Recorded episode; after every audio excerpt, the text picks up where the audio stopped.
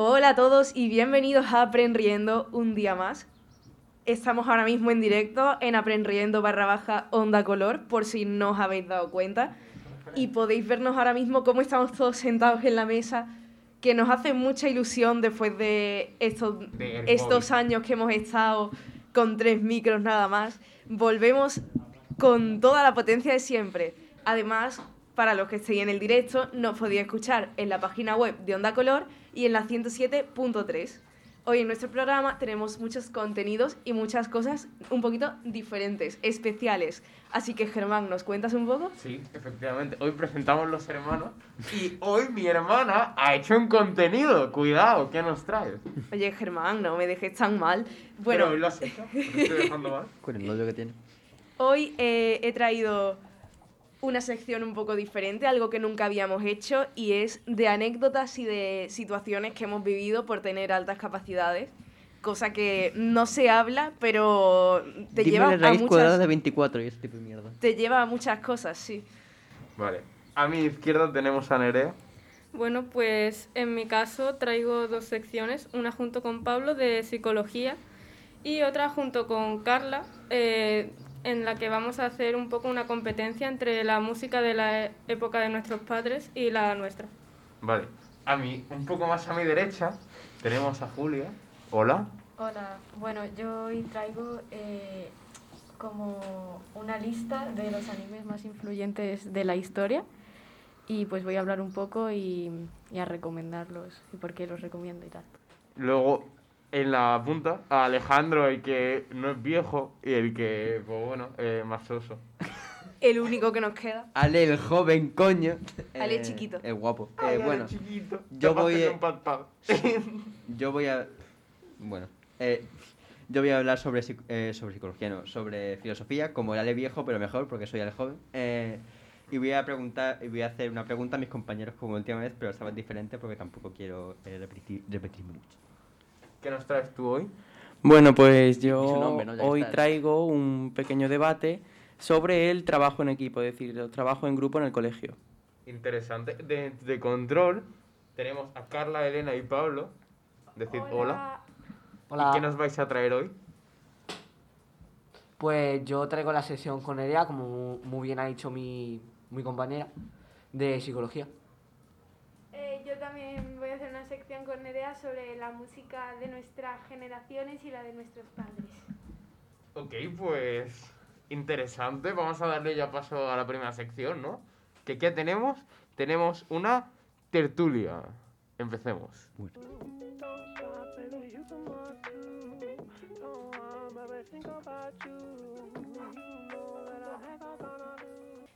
pues ahora viene Alejandro, que nos trae, como bien ha dicho, su contenido de filosofía para hacernos pensar y hacernos aquí unas preguntas un poco interesantes, ¿no? Sí, es que es muy fácil sacarlo cuando no tiene sección, pues dice algo de eso y ya está.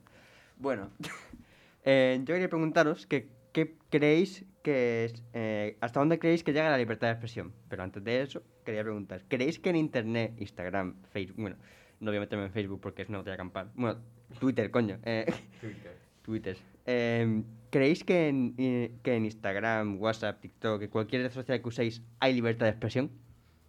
No en todas. E- es- eso seguro, no en todas. A ver, em, dependiendo, ¿no? Porque hay algunas en las que tú dices algo y pues no sé, eres respetado y hay otras en las que tú dices algo y te funan, literalmente.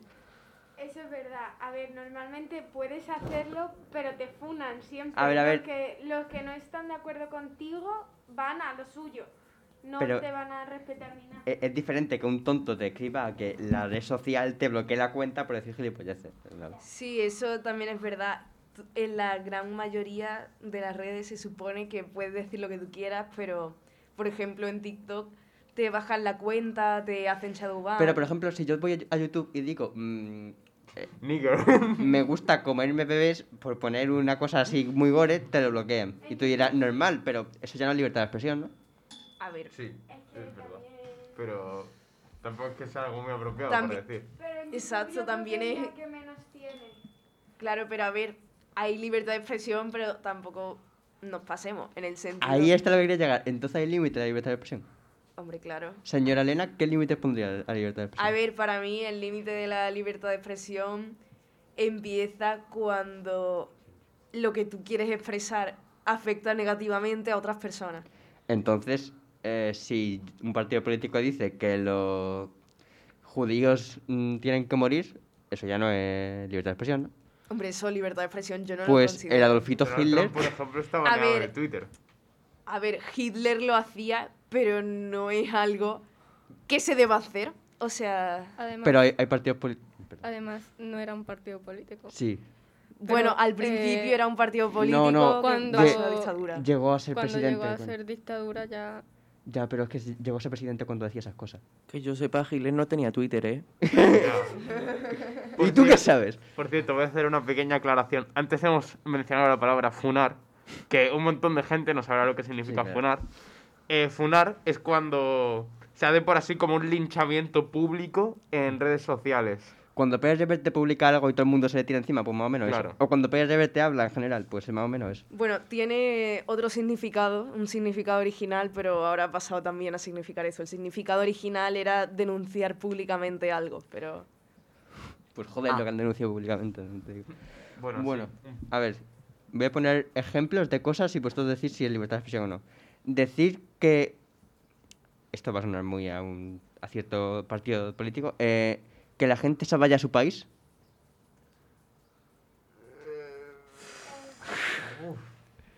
Jejejeje. A ver, Eso- Trampa. Eso puede llegar a ser... Activa mi carta eh. Discurso de odio. Sí. de Claro, odio. Pero en España y en muchísimos otros países hay muchos partidos que defienden ese tipo de cosas. Eh, ¿No deberían ser legales? El discurso de odio a ver, no me parece algo muy apropiado, la verdad. a ver, no diría tampoco ilegal, pero sí, en cierto sentido, eh, que se que se modere, que se baje, en el sentido de que tú no puedes dejar que la gente vaya por la vida siendo racista. En plan, está mal, no, no es lo correcto. No digo que se prohíba, pero en sí que se silencie. A ver, em, libertad de expresión no. A ver, si dices tú cada, que cada persona se vaya a su país, todas las personas que están de intercambio en otros países se tienen que volver a su país, ¿sabes? No, eh, todo el no tema de- entiendes. Se refiere un poco específicamente a un grupo, ¿no? Lo que, lo que quiero decir, Sí, yo sí. estaba pensando en un partido español, pero hay muchos otros partidos que dicen lo mismo, que sería la inmigración de África a España, que muchos partidos, bueno, especialmente algunos, demandan eso y piden que se vaya, que vuelvan a sus países, como suelen decir. Luego está, eso podría hablar mucho más, pero no es el tema principal. Por poner algún tipo de otro ejemplo, en otros países se criminaliza mucho a la comunidad LGTB no se pueden casar, no puede, en algunos sitios no pueden mostrar eh, de cariño en la calle, por ejemplo. Luego hay sitios más extremos en los que te linchan por eso, pero bueno, no voy a... Eso sería libertad de expresión. Decir los gays no me gustan, mm, no, no pienso esto, maricón afuera, eh, también sería libertad de expresión. A ver, yo no lo considero libertad de expresión. Libertad de expresión es decir lo que me salga de ahí abajo y que nadie me diga nada. A ver, Eso hay- mm, Vamos a ver. no debería de ser libertad de expresión. Es que al, al final es lo mismo, es discurso de odio. Sí, pero entonces libertad de expresión es cuando te conviene, que tiene sentido, pero A ver, no, no considero que la libertad de expresión sea cuando te conviene. La libertad de expresión se acaba cuando te metes en la libertad de otras personas. Si te estás metiendo en la libertad de las personas del colectivo LGTB, ya no sería tu propia libertad de expresión porque te estarías quedando sin la suya. Pero decir que la gente que dice estos discursos no hable sería también un discurso de odio hacia la gente que dice estos discursos. No, no lo considero un discurso de odio porque yo personalmente no tengo nada en contra de esas personas. Solo pienso que están diciendo cosas que no se deberían decir porque están quitándole sus derechos a otras personas. A ver, eso es verdad, porque libertad de expresión es que tú lo digas, pero no, por ejemplo, puedes decir, a mí no me gusta la comunidad LGTB o lo que ha dicho él, pero no que se vayan a su país, tipo, que a ti no te gusten muy bien, pero respétalos. Claro, yo creo que libertad de libertad de expresión sería, por ejemplo, decir, a mí no me gustan las personas de esta manera, pero ya no sería libertad de expresión decir no se puede hacer esto o que se vayan a su país, eso ya no lo consideraría libertad de expresión. Yo opino igual que Elena. A ver, yo creo que libertad de expresión es dar una opinión, pero sin, sin ofender a nadie, sin ofender a ningún colectivo, ya sea eh, gente extranjera o el, colectivo LGTB. Pero, Pero es que hay tantos colectivos que digan lo que digan, siempre va a haber uno que esto piensa opuesto y que le va a ofender. Porque Claro. incluso lo que tú estás diciendo, los colectivos que lo defienden, Es que muchas cosas que muchas veces si das una opinión que apoya a X o desapoya a X, eh, a lo mejor estás ofendiendo a alguien, entonces no se puede decir nada. En mi opinión, debería haber una red, una red social en, el que, en la que se pueda decir de todo, pero en plan de todo, que sea ahí eh, la cosa más tóxica de la historia, que es Twitter básicamente, y luego otras en las que sí esté todo más moderado. Y bueno, también eh, es que yo creo que, por ejemplo, con lo de eh, LGTBI, mm, tú puedes decir eh, no pertenezco a la comunidad o no la apoyo, pero ya otra cosa es, por ejemplo, cuando mm, alguien se va a la calle y agrede. Entonces, mientras no hagas un comentario con palabras ya ofensivas, no simplemente desde tu opinión, o eh, ya un daño físico, yo creo que sí podrías decir, pues yo, por ejemplo, yo no apoyo a la comunidad LGTBI o yo prefería que mm, los inmigrantes no tuviesen tantos derechos o lo que sea, que no lo opino así, pero porque se entienda. Eh, yo también pienso lo que estáis diciendo, o sea, eh, una cosa es que tú no, no, no te guste, por ejemplo, la comunidad LGTB o lo que supone, y otra, la parte en la que ya los insultas o los agredes, ahí ya eso ya no es libertad de expresión, es, em, pues al final estás quitando los derechos a personas que no están haciéndote nada malo. A ver, libertad de expresión es hablando, ¿vale? Eh, obviamente no estoy metiendo a que vayas y le pegues una paliza a un hombre, ¿vale? No, no estoy metiendo eso, que podría ser, pero eh, por poner ejemplos de gente que creo que tiene la libertad de expresión, hay un grupo que son los anarquistas, no sé si a quién le sonará, pero básicamente son ETA al revés. Bueno, bueno, ha sido un buen ejemplo. Básicamente sin leyes. Tú haz lo que sacas de ahí abajo. Esa es su, su idea. Sí, básicamente la definición de anarquismo. Los anarquistas son anarquistas, no tiene sentido. Por eso, Eh, anárquico. Sí, O sea, pero lo, lo eh, digo yo que sé, por si alguien no, no sabe que son los anarquistas. De hecho, si veis muchas A con un círculo, es eso. Y ellos, pues, yo creo que sería una completa libertad de expresión. Puedes decir lo que tú quieras. Y ahora lo que, lo- el punto final que quería llegar y ya lo último que voy a decir, ¿la libertad de expresión es buena o mala? La libertad de expresión es buena porque tú realmente, a ver, sin libertad de expresión no podríamos ser creativos, no podríamos decir lo que pensamos, no podríamos tener lo que los derechos que nosotros queremos tener. En mi pero- opinión. Pero en mi- tampoco podemos quitársela a otras personas o quitarle la libertad a otras personas excusándonos en nuestra libertad de expresión. En mi opinión, no se puede decir si la libertad de expresión es buena o mala. O sea, me parece que es algo que no se puede calificar como bueno o malo. Tiene sus pros y tiene sus contras. Pero no, no puede ser un 50-50. Tiene que haber algo que determine que sea más positivo o negativo para algo. Como por ejemplo una monarquía. Una monarquía tendrá puntos positivos, pero una monarquía absoluta, por ejemplo, que es lo que te- me, me estoy refiriendo, tiene menos pros que contras. Sí, so- soy republicano, como creo que se está notando en esto. Yo creo que la libertad de expresión eh, depe- depende de cómo se utilice. No sé, es que no tema. Por eso, es que cómo se utilice, no puedo decir si es buena o mala. Ya, pero si tienes libertad de expresión, la puedes utilizar como tú quieras. O sea, hay libertad de expresión real. En plan, si tú censuras algo, ya estás cortando la libertad de expresión de una persona, aunque es cierto que, que puede ser una idea estúpida, como eh, negro fuera, eh, los judíos roban el trabajo, vamos a fusilarlo, pues ese tipo de cosas son... O vamos a matar a todos los gatitos existir y por existir. Cosa que me parece fatal. Porque Cosa que ha pasado, por cierto, como dato. ¿Qué? Sí, eso pasó, tristemente. ¿Cuándo? Bueno, Luego me contáis, ¿vale? Un papa.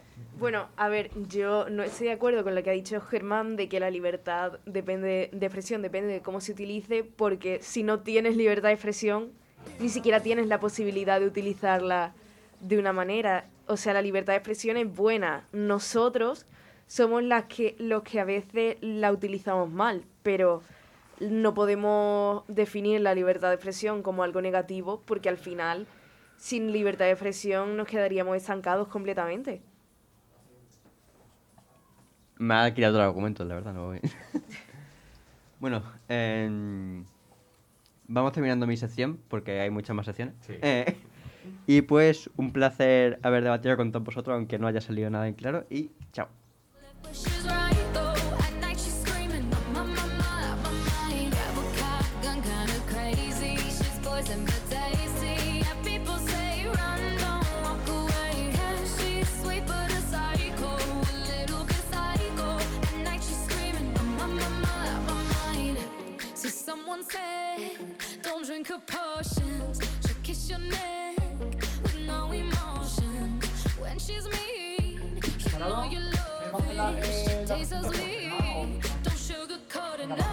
si tú ni presentas. Bueno, la psicología, los secretos de la mente. ¿Qué nos traéis hoy? Bueno, pues hola queridos oyentes. Hoy volvemos con nuestra sección de psicología, Pablo y yo, que hoy por fin ya ha vuelto. El día de hoy eh, vamos a hablar un poco sobre un problema que, si bien no es tan común como el que traje en el anterior programa, eh, pues sí que las personas que lo padecen tienen una situación realmente complicada. Pues eh, vamos a hablar de la anorexia. La anorexia, para empezar, es un trastorno alimenticio en el cual el- la persona que lo padece desarrolla como una obsesión con la dieta. Y pues básicamente eh, se puede considerar que una persona tiene este trastorno cuando eh, tiene un peso inferior a 85% del ideal y se niega a comer, básicamente. Vale, eh, aparte de esto que es como lo más básico que todos sabemos, eh, ¿sabéis algunos otros datos o algo sobre este trastorno? Muchas veces, por ejemplo, si te fuerzan a comer, luego lo vomitas todo. La bulimia, ¿no? Sí, ¿no? Se llama así. Sí, eso era lo que iba a decir. Otra, otra consecuencia de la anorexia. Yo leí que era, era más común en mujeres, pero esto no estoy seguro. Vale, ahí quería llegar yo, eh, yéndome también a lo de la bulimia. Realmente eh, eso es algo que se suele pensar que la bulimia es lo mismo que la anorexia. En realidad, eh, cuando la anorexia es muy avanzada, es que pasa a ser otro trastorno diferente que es la bulimia, que si bien hay bueno, síntomas que son muy parecidos, ya es más grave, por así decirlo, que la anorexia, es como una evolución de esta. Y sí, efectivamente, eh, tiende a ser más común en mujeres. Así es que, bueno, eh, ya que has abierto tú este, esta parte de la sección, pues voy con ella. A ver, eh, las causas, aunque sean desconocidas eh, todavía, eh, aparentemente la genética y el entorno influyen bastante en el posible desarrollo de anorexia. Eh, como factores de riesgo tenemos, por ejemplo, pues la adolescencia o ser adulto joven, eh, mayormente en el sexo femenino, tener baja autoestima, mm, temor a la obesidad, presión familiar por lo contrario, por ser delgado, antecedentes familiares de otros trastornos alimenticios de cualquier tipo y pues eh, trastornos de la de la personalidad, etc. Eh, también eh, cabe aclarar que las circunstancias familiares y socioculturales, pues aunque se encuentran entre los factores de riesgo, no son, bueno, no tienen un papel eh, totalmente aclarado todavía. Por otro lado, también hay factores biológicos, como puede ser eh, el mal funcionamiento de las hormonas gastrointestinales, que se encargan de eso mismo, de regular el, el apetito. Sí, y ya si nos vamos más o menos al cuadro clínico, ¿no? Los criterios estándar eh, serían pues una delgadez extrema de forma voluntaria y como he dicho antes, el peso ideal por debajo del 85% eh, y un índice de masa corporal menor del 16,5. Un fuerte temor a aumentar de peso, aunque tengas hasta evidencias de que es insuficiente. Una preocupación extrema por el peso y la apariencia, dándole demasiada importancia. Y el estrés psicológico puede expresarse a través de la ansiedad o la depresión. En cualquier caso, se pone en cuestión las relaciones y modelos culturales. Eh, bueno, además, es, pues se están realizando ciertos estudios para poder entender, aparte de las consecuencias que tiene este trastorno en la misma persona que lo padece, eh, también en su familia y su entorno cercano. Y bueno, eh, quiero saber, ¿vosotros sabéis de alguien cercano o conocido o lo que sea que la padezca o haya padecido u otro trastorno alimenticio por el estilo? Yo conozco gente que tiene cosas parecidas, pero que no llega a tanto. En plan, de no comer y esas cosas. Bueno, yo sí conozco a una chica que ha tenido bulimia y bueno, sí ha tenido que incluso ha dejado de ir al instituto porque además tenía depresión y tenía bastantes problemas de ansiedad y tuvo que dejar de ir a clase directamente. Pero además quería hacer una pregunta y es que habláis, o sea, decís siempre como que para tener anorexia, ¿no? Hay que tener un peso por debajo de 85% del ideal. pues se podría tener anorexia o algún problema de estos siendo una persona gorda. Eh, a ver si, por ejemplo, eh, es una persona con sobrepeso y comienza con la anorexia, obviamente al principio va a seguir teniendo sobrepeso, irá bajando eh, gradualmente por la falta de alimentación y depende de, bueno, lo que esa persona en cuestión pues haga en su proceso de anorexia. Mm, Se habla del 85% menor del ideal en el caso en el que ya se vea a simple vista, ¿no? En plan, Hmm. el momento en el que tú dices, vale, esto es diagnosticable, porque cuando la persona está obesa no es tan evidente. A ver, una reducción del apetito puede ser por mil cosas, Sí, no tiene que ser anorexia, entonces se vuelve mucho más evidente cuando está pues como mucho más flaca. Supongo que también muchas veces la anorexia en personas con sobrepeso se puede confundir con una dieta o algo Claro. por el estilo. Eh, se confunde mucho y por eso está a veces muy mal diagnosticado. Bueno, realmente si estás obeso y empiezas a perder peso, no es que se confunda, es que es una dieta. Luego ya, si la llevas mal extremo, ya empiezas anorexia, pero perder peso estando obeso, Claro, pero mm, me refiero a perder peso porque en la anorexia no pierdes peso de una manera sana, pierdes peso de una manera que no lo es, pierdes peso no comiendo o en un déficit calórico demasiado grande. Entonces, aunque tú tengas obesidad, perder peso de esa manera tampoco es bueno.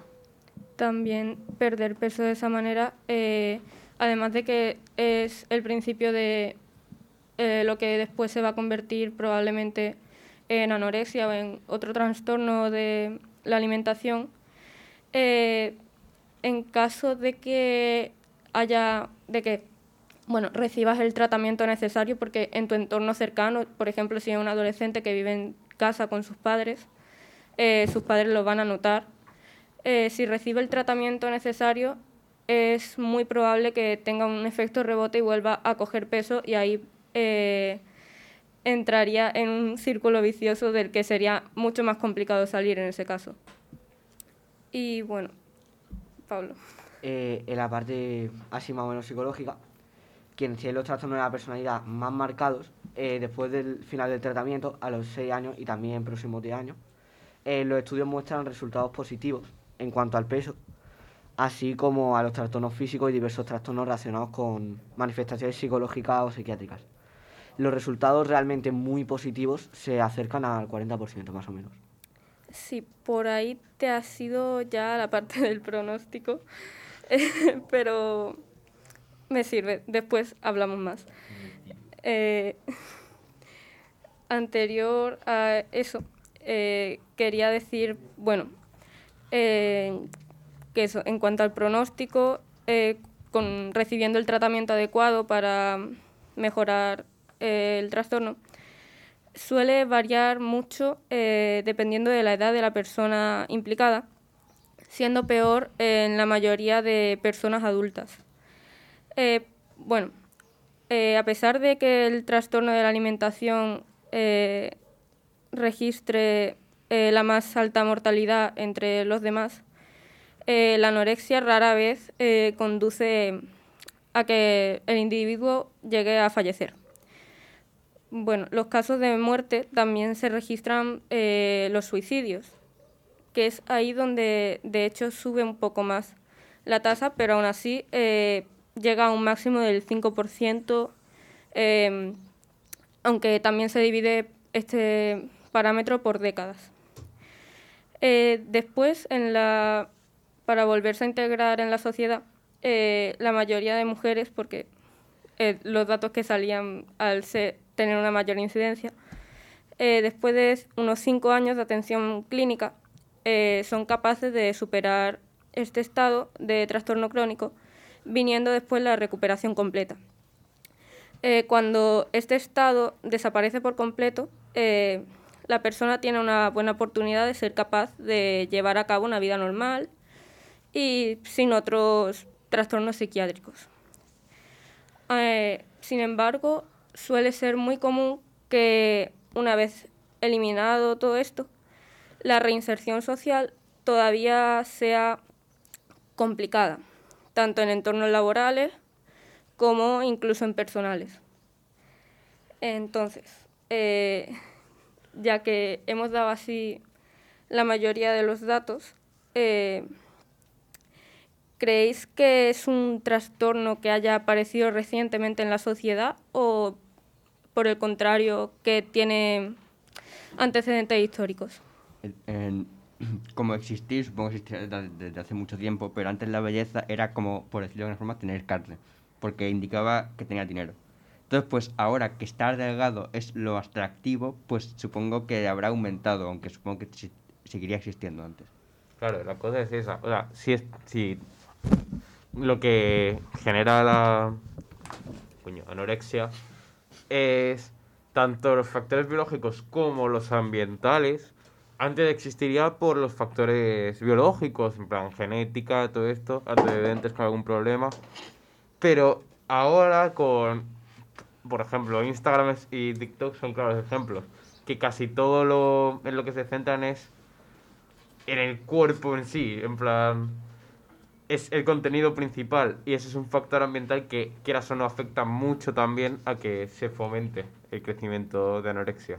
A ver, y como ha dicho Ale antes, ha influido mucho el concepto de belleza que tenemos, porque antes era un concepto de belleza, era con más peso, con más grasa en sí. Me lo explicó en primero de la ESO mi profesor, un cabrón por cierto, pero bueno, se lo explico bien. Y era que, claro, que indicaba belleza y también era gente blanca porque si salías de tu casa era para trabajar y ese tipo de cosas. Ahora Sí. es completamente lo contrario, gente muy delgada y morena. ¡Viva Claro. la grasa! Pues ahora que esos estereotipos, ¿no? Que, bueno, esos cánones de belleza son mucho más delgados, pues yo supongo que habrá aumentado mucho más. Además, influye mucho eh, el tipo de ropa que se lleve, como, porque, por ejemplo, en los 2000 que se llevaba los pantalones de cintura baja, siempre, pues, si no estabas muy delgado, se notaba pues el como el corte de la- del pantalón, como una molla pequeñita. Y eso llevó a muchas personas a tener problemas de anorexia también. Ahora, por ejemplo, con la cintura alta es menos problemático. Pero si se volviese la cintura baja, volvería a pasar lo mismo. De todas formas, también aclarar que los cánones de belleza, eh, aunque sí que en la antigüedad eh, tendieron a ser más por eh, más obesidad porque indicaba que tenías dinero, eso también ha ido cambiando. Sí que lleváis razón en que en la actualidad se ha visto incrementada eh, la anorexia entre las personas por eso mismo de los cánones de belleza que se llevan en las redes sociales. Pero eh, sí que tiene un eh, bastante historia, incluso antes de, de Cristo, porque viene de la época helenística. De los que, griegos, bueno, básicamente. Tiene unos pocos dañitos. Oh. Y esto ya era un poco para cerrar con una curiosidad, así es que nos despedimos, ¿no? Sí, bueno, pues hasta aquí el programa de hoy. Esperamos que os haya gustado. Y pues nos vemos en dos semanas. Con la sección.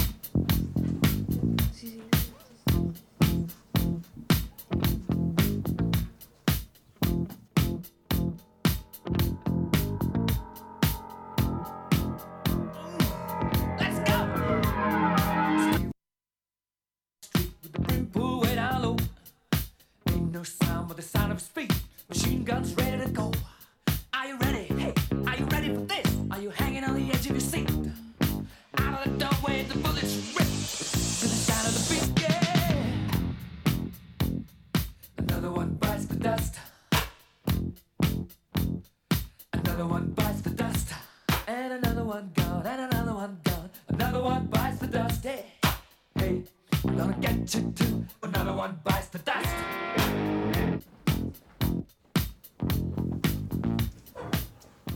Bueno, pues ahora viene Germán con su sección de naturaleza, de animales. Naturaleza, pero hoy naturaleza agresiva, naturaleza con armas.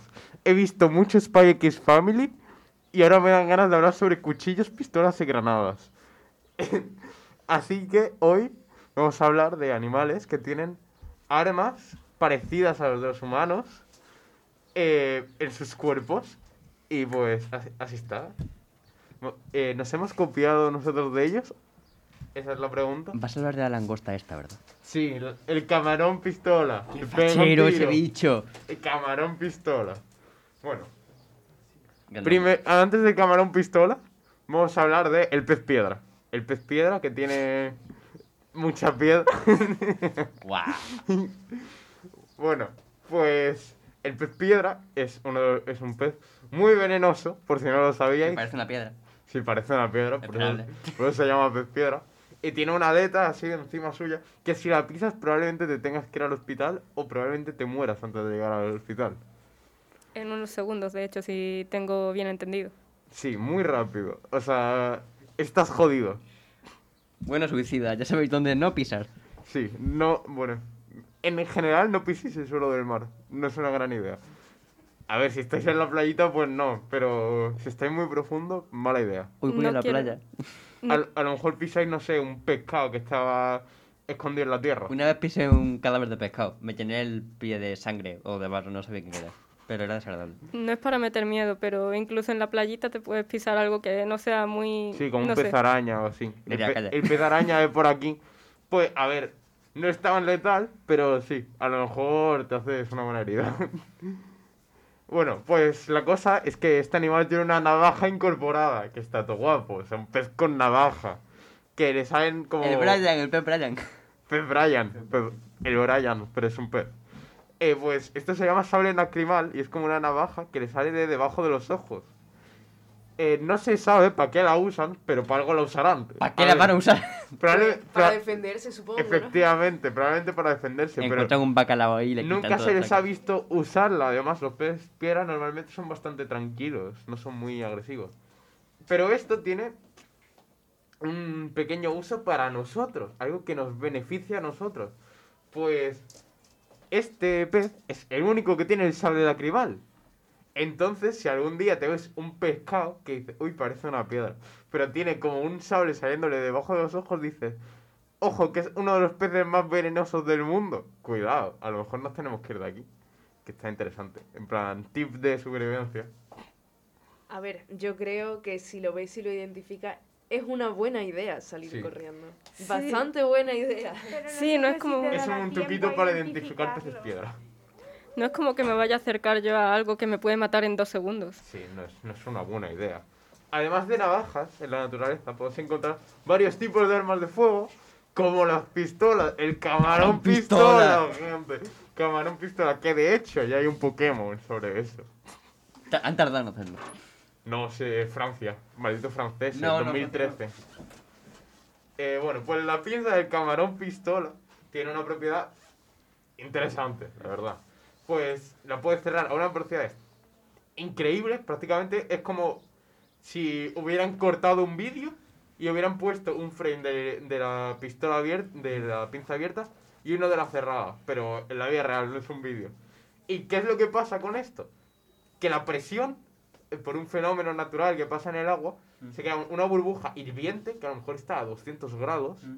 que viaja a 10 metros por segundo o 36 kilómetros por hora y puede reventarse a un pez. En plan, le haces así, ¡pa!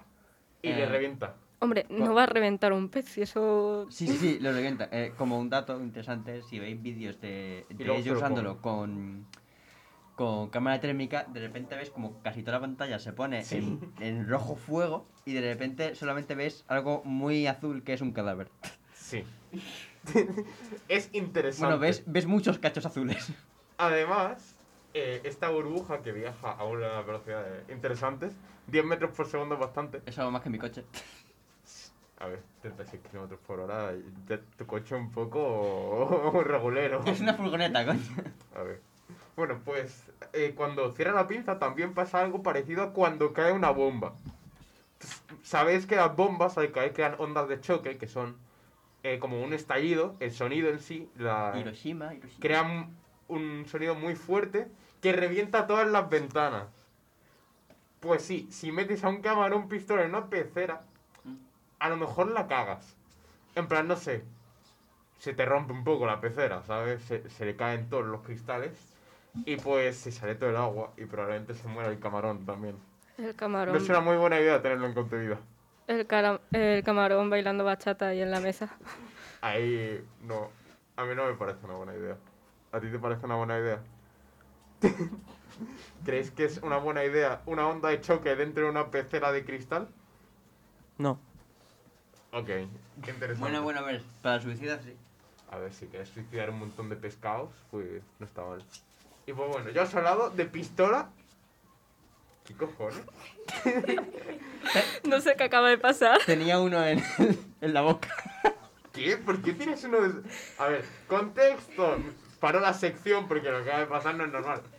Eh, Ale le ha tirado un huevo de plástico a la cara a Nerea y se la ha metido dentro de la mascarilla. No se me ha metido, o sea, no- ¡No! Por favor. Pero por eh, favor. No mal penséis. ¿En qué se está convirtiendo esta sección? A ver, yo voy a dar un poco de contexto Hablando de armas y biológicas. una Arma explicación. biológica. y una explicación, ¿vale? Yo estaba jugando con el huevo, tranquilamente. Huevo de goma, eh, de goma. A ver, porque es A ver, un un- antiestrés, ¿vale? Entonces se me ha caído y se, le- se me ha caído justo al lado de los pies de Ale. Manu. Y Ale no ha tenido mejor idea que metérselo en la mascarilla a Nerea. Bueno, continuamos. Porque yo con se lo la había pedido para dárselo de nuevo a Elena y ha tenido esa maravillosa idea. Sí, y yo de repente me he girado y he visto cómo Nerea tenía un huevo de plástico dentro de su mascarilla. Las parejas con alta capacidad son muy normales. No mal penséis. Bueno, pistolas, navajas, vamos a hablar más bombas. Escarabajo bombardero. Ya he hablado, creo que una vez hablé del escarabajo bombardero aquí. Es un bicho que está muy guay porque si le vas a atacar te bombardea. En plan, Ruso, el, como sea el ruso me descojono. Como sea el ruso africano. Hostia. No, no es racista, vale, es eh, los hechos hablan. Creo que vive en África. Maravilloso. O eso o en algún lugar de Latinoamérica, probablemente. Qué buen escarabajo ese. Qué buen escarabajo. Eh, pues lo que pasa es que dentro de su cuerpo tiene como en el abdomen, lo que es el abdomen, no está en conocimiento de biología básico. Tiene un como un almacén de ácido, ácido que es bastante corrosivo. Y dentro del almacén tiene un cuero que hace que no se queme por dentro. Pues lo que pasa es que tiene como un mecanismo ahí bastante complejo para ser natural que lo dispara tan rápido, en plan, ¡pa! Como si fuera casi un motor, que revienta y sale y dispara como unos 500 gotas de ácido por segundo y están ardientes y son ácidos. Está guay. En plan, tú lo ves y es como, Contexto, como un aspersor. Sin zapato. A ver, Y a lo mejor si no lo bueno es que no es la muy grande, es así pequeñito. Pero Ah, es que- además sale humo. O sea, se ve como sale humo de dentro No sé, a suyo. veces cuando lo vas pisando sin querer. Guau. Bueno, Sí, probablemente regular. Si pisas un escarabajo bombardero, estás A lo mejor la jodido. buena idea es quitar el pie rápido, ¿no? Y otra cosa más. Hormigas trampa. Son unas hormigas que tienen una trampa. Top 10 Wow, qué definiciones. Wow, top 10 descubrimiento. definiciones de la historia. Las hormigas trampas son hormigas que tienen una trampa de osos en la boca. Pues son hormigas, Pero a ver, ¿qué va a atrapar una hormiga con una trampa de osos en la boca? pues un bicho. En plan, un saltamontes. Un bicho todavía más pequeño le que pilla ella. así de, de la pata al saltamonte y probablemente se la corte. No, Pablo, por Dios, te está diciendo que tiene una trampa de oso en la boca. Obviamente caza eh, osos pardos. Claro. Está claro. O sea, Sí. Probable- Tú imagínate un hormiguero entero atacando un oso un pardo. hormiguero, claro, ves un hormiguero enfrente de una cueva, de repente sale el oso y el oso se muere. Pues bueno, os voy a explicar cómo funciona un poco el mecanismo. La hormiga siempre tiene la mandíbula, son como dos pinzas muy largas. Entonces las abre y siempre las tiene como una pinza en la, de la boca a un lado de la cara y la otra en el otro. Como si fueran orejas, pero muy largas. Sí, como una oreja muy larga. Entonces cuando está cerca de un bicho, le pega así, ¡pam! mordisco. En plan, pasa en nada de tiempo, súper rápido. Y ya toma por saco, ¿no? y probablemente pueda cortar la pata de más de un bicho. La cosa, una cosa graciosa de este bicho, me parece curioso y gracioso, que a veces para escapar o cuando falla el bocado le pega un mordisco al suelo. Y de la fuerza con la que va el mordisco sale disparado hacia arriba como medio metro. Qué inteligente la hormiga. Luego se muere por caída, pero O sea, bueno. sí, se muere... No, no, no, porque es tan ligera que no se puede hacer prácticamente daño por caída. Pablo, ¿nunca has visto una hormiga caerse de la mesa o algo? No, porque las hormigas andan por las patas y bajan hasta el suelo. Pero De Pero- hecho, una se hormiga cae, no que se tire desde encima de un rascacielos Pablo. llega a una velocidad máxima tan poca que no se hace daño. Es Pablo, que... ¿en serio, hormiga. ¿en serio nunca has visto una hormiga caerse de una mesa? No, no he visto una hormiga coja caerse en una mesa. Porque tiene que estar coja, vamos, yo no soy tan subnormal como para no. ¿Y no lo has hecho así una hormiga? ¡pa! Yo la he Ah, bueno, eso sí. Es que lo que pasa es que no he vuelto a ver porque como son microscópicas.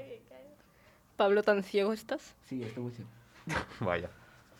Bueno, pues sí. Es gracioso ver cómo una hormiga salta casi medio metro. Está gracioso. Y pues bueno, ¿cuál es vuestro favorito? ¿Cuál, cuál queréis más? ¿Pez navaja? ¿Camarón pistola? Que tiene ahí mucha calle. ¿Camarón Brian? ¿El escarabajo bombardero que te bombardea? ¿O la hormiga que salta? Bueno, es que el pez Brian. El pez Brian tiene calle. El pez Brian. A mí me ha gustado el camarón pistola y la hormiga. No, a mí sí, me ha la hormiga está el muy pez bien. Brian, pero la verdad no me gustaría encontrármelo. Ah, yo tengo al pez Brian escrito en el guion como pez de calle. Muy importante. Nerea, ¿alguno, ¿alguna preferencia? Me están cayendo demasiado bien todos eh, para tanta agresividad, pero no sé, me gusta el pez Brian. Una navajita nunca el viene pez mal. Brian está siendo favorito del público. ¿Cuál ha sido vuestro favorito? Podéis decirlo por el Instagram si queréis. Vamos a darle a la siguiente sección. Espera un segundo, ¿no? Tendremos que escuchar todas las opiniones, ¿no? Bueno, si queréis. Bueno, a mí me ha gustado, como a casi todo el mundo, el pez Brian, no sé. Es que El nombre, el nombre está chulo. Tiene una navaja, en, en verdad pez piedra, que suena... pues, no es tan Es. También es original. súper venenoso, o sea, la navaja no la usa. Sí, ni siquiera sé si la navaja, la navaja tiene veneno, diría que no. O sea, es poco efectiva en verdad. Yo coincido con vosotros, el pez Brian. Por favor, ¿Qué también favoritismo por el pez? un pequeño paréntesis, por favor, antes de acabar la sección. Cuando, ac- eh, cuando dejéis de ver el programa, pido el favor de que busquéis un pez bailando bachata a ver si sale algo. Yo, yo busqué animales con pistolas en Google. Y literalmente le salió de eso. Literalmente me salió un gatito con una ametralladora, era muy mono. ¡Qué mono! Bueno, siguiente sección, me parece, Elena. ¿Te parece? Sí, me parece.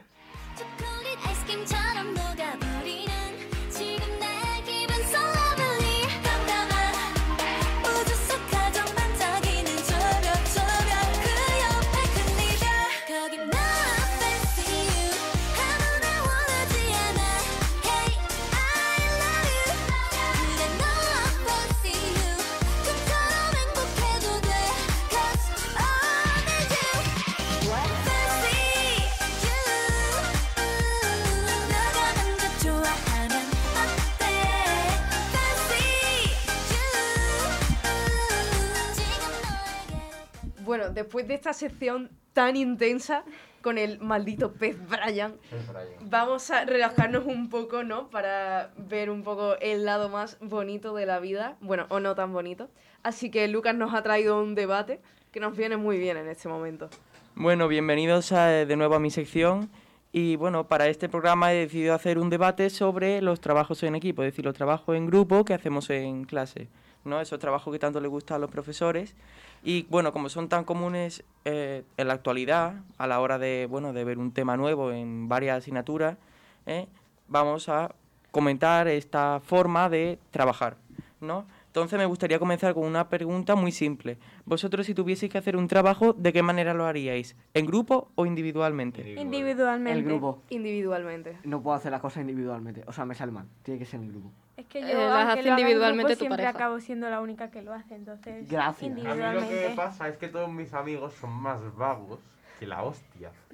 Entonces, si yo decido hacer un trabajo grupal, voy a ser el único que haga cosas. Y probablemente me voy a distraer diciendo, eh, ja, ja, ja, ja, eh, malditos judíos.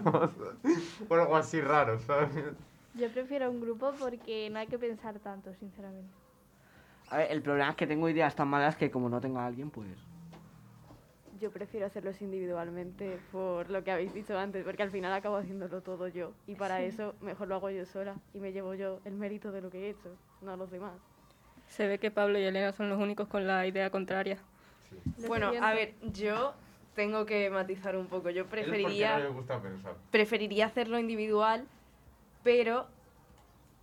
eh, o sea, prefiero individual a en grupo, pero prefiero por parejas a individual, porque tengo un compañero con el que, que también sé que trabaja y también sé que si lo hago con él me va a salir bien y que además eh, yo hago mi parte porque si no le molesto a él y él hace su parte porque si no me molesta a mí y me baja a mí la nota. Entonces es como que tenemos ese como esa motivación para hacer el trabajo. Bueno, se ve que la mayoría prefiere individualmente, aunque hay algunos casos puntuales que prefieren trabajar en grupo. Yo personalmente también prefiero trabajar individualmente. Bueno, ¿pensáis que para trabajar en grupo, que trabajar en grupo sirve para que los alumnos que tienen más dificultades puedan comprender el tema gracias a sus compañeros? ¿O en cambio hace que los alumnos con dificultades se aprovechen de las personas que trabajan A ver, y el trabajo salga mejor? A ver, eh, pueden que los maestros lo hagan para que aprendan y, y lo que tú quieras, pero van a acabar haciendo nada y lo van a acabar haciendo los que saben, porque siempre es así. claro, eso es lo que le iba a decir. Al final, si tú no sabes nada del tema o se te da muy mal el tema, al final vas a ser el último al que escogen y vas a caer en un grupo que, pues a lo mejor, que- tampoco te cae muy bien. Y además, eh, el rol que te van a poner va a ser traer la cartulina. O sea, no te van a poner a escribir ni a traer fotos porque, pues, no sé, se le No mejor a sabes. otra gente. No sabes qué buscar, no sabes nada del tema. También por poner un ejemplo yo para decir mi opinión, eh, creo que fue en quinto eh, de primaria. Bueno, eh, en educación física le dio al profesor por después de no sé cuántos años ponernos trabajos teóricos, cuando se suponía que los teníamos desde primero. Bueno, eh, a eso que los trabajos teóricos eran por grupo. Íbamos a una sala y nos poníamos con los ordenadores a supuestamente hacer el trabajo. Supuestamente. Supuestamente. Ordenadores y grupos... Cuando Flip todavía funcionaba. Cuando Flip funcionaba. No- Cuando el Flash, algo que todavía no estaba muerto. No sé si Elena se acordará de un trabajo en concreto del baloncesto que tuvimos que hacer y básicamente fuimos ella y yo las únicas que trabajamos. ¿Por qué? Porque nuestros compañeros simplemente se dedicaban a en el ordenador buscar cualquier juego y ponerse a jugar en vez de hacer el trabajo. Nos quejamos, no nos hacían caso y terminamos haciendo el trabajo por pareja, aunque fuese por grupo. Eh, se dan muchas situaciones así, así es que yo siempre creo que el que no sabe es muy probable que no trabaje, Porque no sabe, es que no sabe, entonces no puede hacer nada. pero puede preguntar. Sí, es que encima se creen que es- no sabes igual, no voy a hacer nada, no pasa nada, eh, lo tengo perdonado. Claro, por eso los profesores siempre tienden a hacer los grupos, siempre cogen a varias personas que trabajan y los juntan con varios que, Sí, que atra- no trabajan tanto simplemente para compensar, para hacer que, eh, que el grupo, que el trabajo salga medianamente bien. Equilibrado, ¿sabes? Pero al final lo de compensar solo hace que los que trabajen tengan que hacer la parte de los que no trabajen. Si los grupos lo hicieran, lo eligieran las personas al final, los alumnos, pues podríamos estar con gente con la que trabajamos más a gusto Y si yo, por ejemplo, trabajo y me, me quiero poner con gente que trabaje y al final hago la parte que a mí me corresponde, no la parte de todos los demás participantes. Claro, Pero- yo recuerdo que, bueno, no recuerdo en qué curso fue, pero eh, recuerdo que al final de los trabajos, eh, si- sin avisar ni nada, dijeron, vale, ahora me vais a marcar los párrafos que ha escrito cada persona. Y vais a poner Pablo, Lucía, M- Mario o lo que sea, ¿no?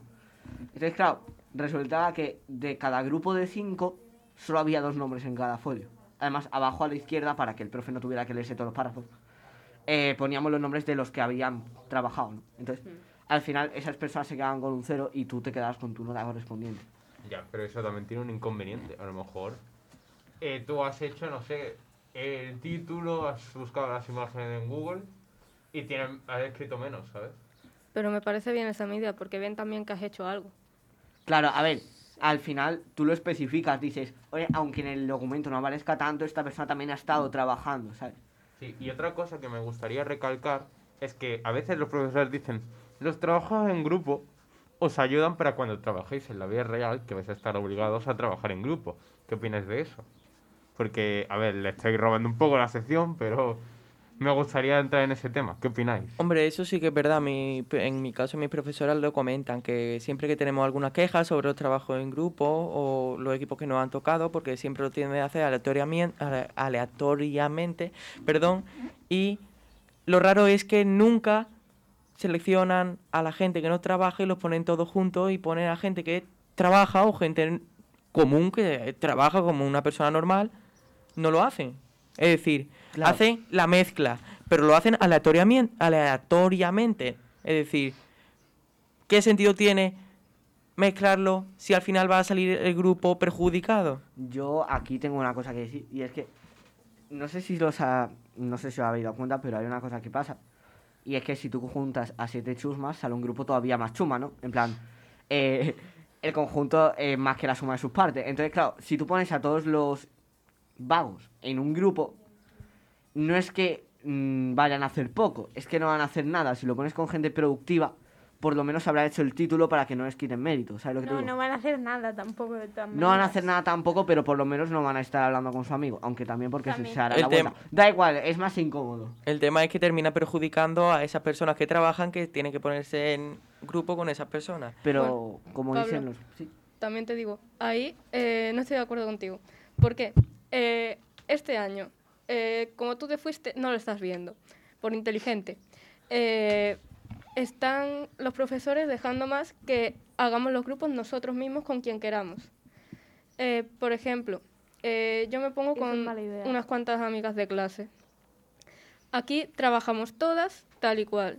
Y después están los vagos que como son amigos entre ellos, pues se ponen juntos. Ahí se están viendo obligados a trabajar si no quieren que el profesor les esté echando la bulla todo el día y después les llegue un cero. En cambio, cuando han hecho los grupos equilibrados, entre comillas, de mezclar gente que trabaja con gente que no, esos que no trabajan, que sí han trabajado cuando se han puesto con sus amigos, no han hecho nada.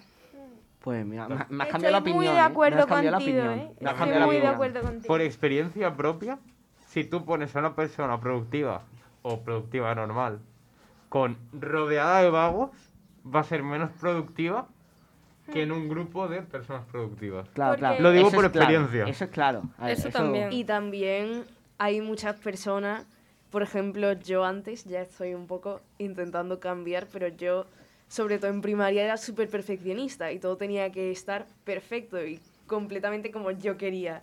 Entonces, si yo me ponía a hacer un trabajo en grupo, prefería hacerlo todo yo que repartir el trabajo porque sabía que iba a salir mejor si lo hacía yo entero. Entonces al final pues le daba a las otras personas pues que hicieran el título o que cogieran la cartulina e imprimieran las fotos y yo hacía el trabajo entero. Y al final yo lo prefería, o sea, para mí me salía bien, pero realmente tampoco estábamos aprendiendo a trabajar en grupo.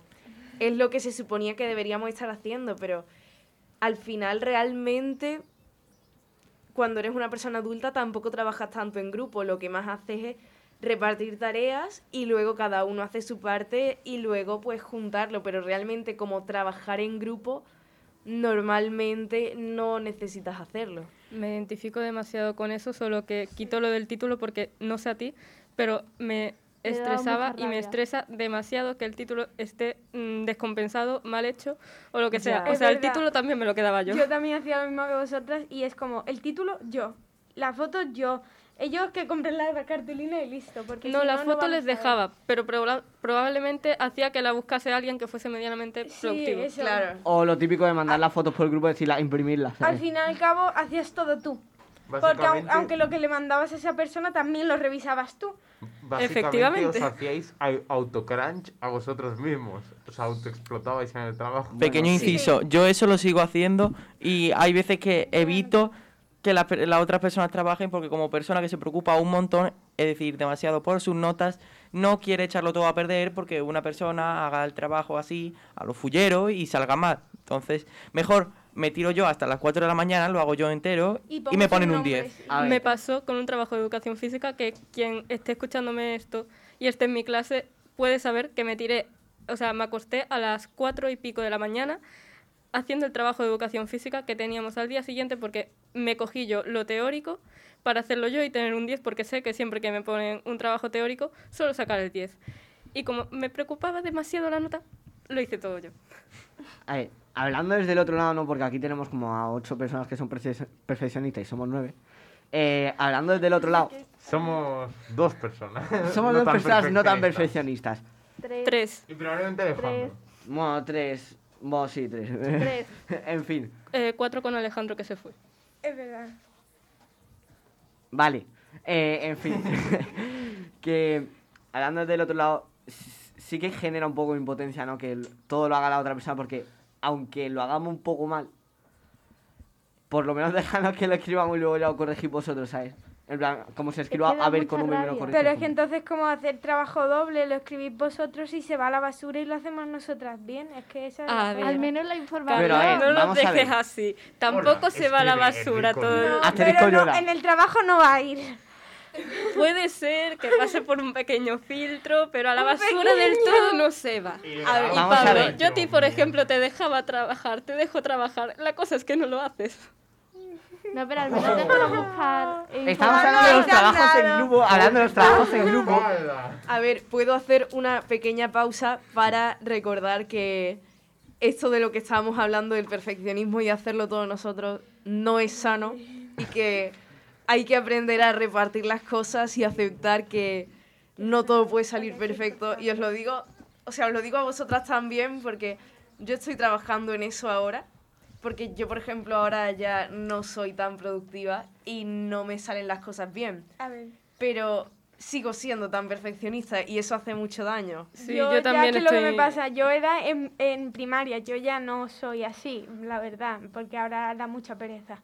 Yo Yo soy muy perfeccionista cuando dibujo, el peor es que ya casi ni dibujo y que dibujo fatal. Vale, no hablemos de los dibujos, no hablemos de los dibujos, Claro, por favor. entonces pues es eso, no es sano y tampoco podemos hacer las cosas así. Bueno, eh, me gustaría contar una anécdota reciente que, bueno, que tiene relación con este tema. Y es que para la asignatura de biología mi profesor ha decidido hacer un trabajo para finalizar el curso. Entonces, ¿qué pasa? El problema es que los equipos los hizo él. Entonces, los profesores que a mí me consideran un buen estudiante eh, tienden a juntarme con alumnos que no lo son tanto. Entonces, para que bueno, yo les ayude y que, como hemos hablado antes, compense el grupo para que salga un, buen trabajo. ¿Qué ocurre? Que el resto de mis compañeros no trabajan en el proyecto y lo termino haciendo yo. Lo peor de todo es que no puedo decirle a este profesor que los alumnos no han trabajado para que no tenga la misma nota que yo, porque uno de los criterios de evaluación del trabajo es que si algún compañero no trabaja, la nota del trabajo es peor. Es decir, si una persona no trabaja, en vez de tener un 10, tengo un 9. Me Pues compadezco entonces de no ti. lo digas.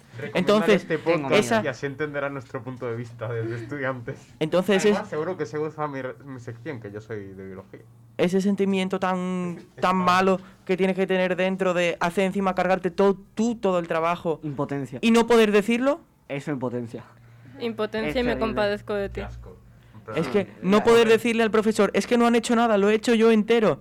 Porque si no, en vez de sacar un 10, sacas un 9 o saca un 8, porque si no trabaja nadie, Tienes la posibilidad de, si es que absolutamente nadie ha trabajado, aunque tú lo hayas dicho, de usar ese argumento de, es que yo lo he estado diciendo y aún así, por mucho que lo he dicho, no me han hecho caso y por poder entregar algo lo he tenido que hacer yo. Claro, que si tienes que depender de la personalidad de tu compañero y, y de eso depende tu nota, Es que no tiene sentido directamente desde el punto de vista educativo. Bueno, también mencionar que el profesor es un poquillo malo conmigo, así que... Pues Ah. entonces no se lo digas. Entonces mejor... mejor mejor no digo nada, lloro y me desahogo. Sí, mejor carga con la culpa y desahógate con alguien.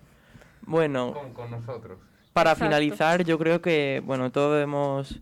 eh, bueno, hemos, vamos a salir de aquí con una visión distinta de los trabajos en grupo, porque ya lo hemos puesto en común, ya hemos visto los distintos aspectos de, bueno, del que trabaja mal, que trabaja menos, de cómo podemos hacer, bueno, también hacer un pequeño llama, un pequeño llamamiento a los profesores, por favor, hacerlo equipo de manera vosotros que nos conocéis a todos, ¿sabes? Hacerlo de manera O dejarnos de- hacerlo nosotros. dejar hacernos nosotros los equipos, sino buscar alguna solución para que podamos trabajar todo y que las personas que quieren sacar buenas notas puedan sacarlas. Sí, por favor, yo... Sin quedarse hasta las 4, ¿no? Ups. Eh, sí, o sea, yo puedo decir, funciona bien en mi clase, mi clase está llena de canis y de gente que no trabaja. Por favor, háganlo los demás. Bueno, pues hasta aquí mi sección de hoy. Muchas gracias por haberme escuchado y nos vemos dentro de dos sábados. It's just Ahora toca una sección conjunta. Carla y Nerea, a ver, ¿qué nos traéis? Bueno, buenos días eh, a todos nuestros oyentes. Como ya dijimos antes, os vamos a hacer elegir entre canciones de la época de nuestros padres, aproximadamente los 80, 90, y de la nuestra, más o menos desde el 2000 y pico hasta el día de hoy.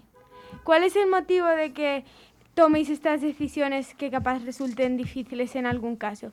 Pues básicamente se nos ocurrió que podía ser una buena forma de ver la brecha que hay en los gustos musicales de una forma más entretenida. Efectivamente. Y bueno, para que entendáis un poco cómo va a ir la sección, pues os explicamos mm, las normas que hemos puesto. Desde control van a ir poniendo fragmentos del estribillo de una selección de distintas canciones eh, de la época de nuestros padres eh, que compitan contra mm, distintas canciones eh, de nuestra época. Cada dos canciones que suenen, que serán las que compitan entre sí, tendréis que dar Bueno, un vosotros. voto, sí, tendréis vosotros que dar un voto común y elegir cuál de las dos preferís. Eh, serán 15 rondas de dos canciones cada una, una antigua y una actual. Y eh, cuando pasen estas 15 rondas, haremos un recuento total para ver eh, cuál- qué época preferimos eh, en general. Bueno. Así es que, Julia, por favor, Vamos comienza a pasar con la primera. las primeras canciones que son la actual es Vida de Rico de Camilo. Y la antigua, el famoso tema de Friends.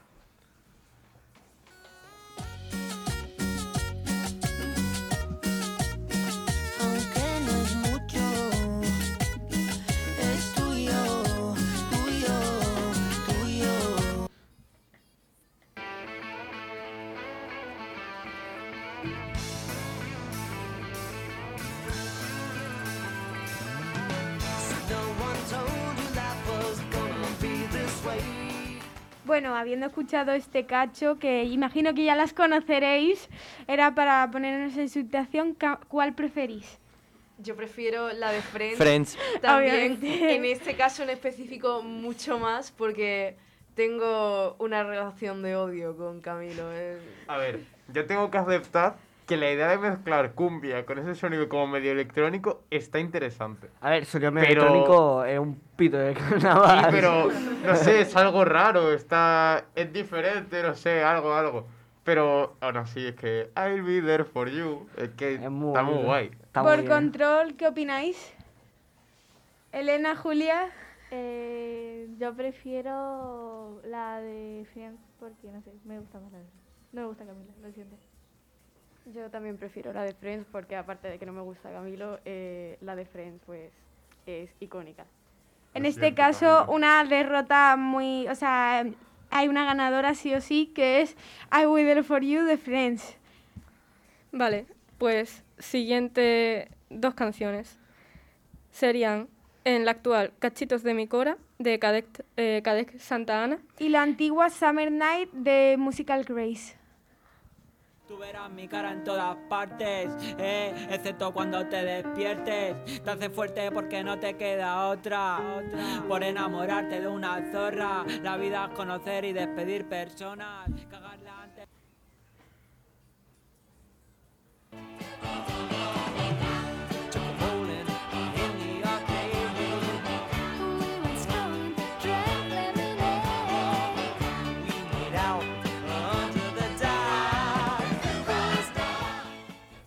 Bueno, ¿opiniones? favoritismos tengo. Eh, lo, lo primero que he pensado cuando he escuchado la primera canción ha sido, me quiero pegar un tiro. Lo, y lo que he pensado cuando he escuchado la, can- la segunda ha sido como, ah, mira, Gris. Y pues bueno, me gusta Gris. Por favor, Hace mucho que no veo la peli, creo que se la vi una vez, pero la canción está guay.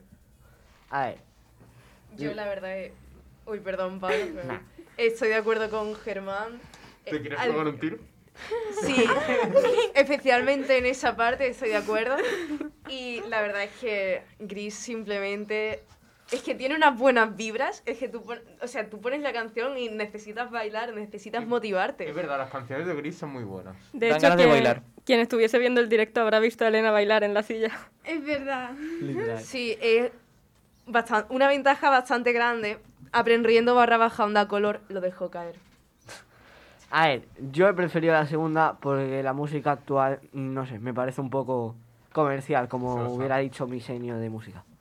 No Entonces, sé. Pues triunfa durante una semana y desaparece de nuestras vidas para siempre. Bueno, ya iremos verdad. viendo más adelante también otras canciones que han perdurado en unos cuantos añitos. Sí. Yo coincido con todos vosotros, sinceramente. Gris siempre estará en nuestro corazón y yo creo que eh, nuestros padres van a estar orgullosos y hacer un pequeño comentario a la pri- al cantante de la primera canción, que no cante más, por favor, porque...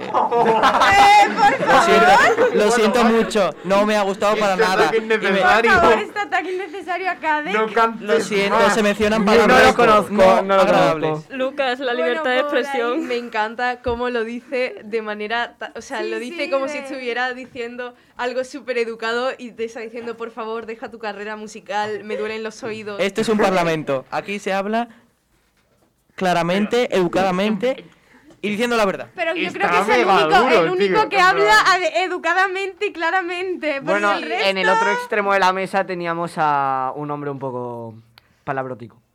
Bueno, y por control opináis... ¿El qué? Yo creo que. mm, no. Ah, gris. Pues yo prefiero gris. No sé. La otra me parece. de- no sé. Muy, muy mala. Lo siento. Vale, Me pues demasiado mala. ¿Tú qué Sí. opinas? a ver, Gris estará siempre en mis corazones, pero no voy a atacar de esa forma, la verdad. Lo siento. Y por esto necesitamos No problema. A ver, Onda Color yo Gris. pienso como tú, la verdad. Gris, yo prefiero a, a Kadek porque es que am, es Kadek, es Kadek. Deja tu carrera Aunque Gris musical. siempre va a estar aquí, pero... Es que Gris está muy en mi corazón. Bueno, pero claramente ya sabemos quién ha ganado. Sí, de nuevo, antigua. Así es que, siguientes dos canciones. Que son Jonawi de Bad Bunny y... Y un año más de Mecano, la que suena siempre en las campanadas.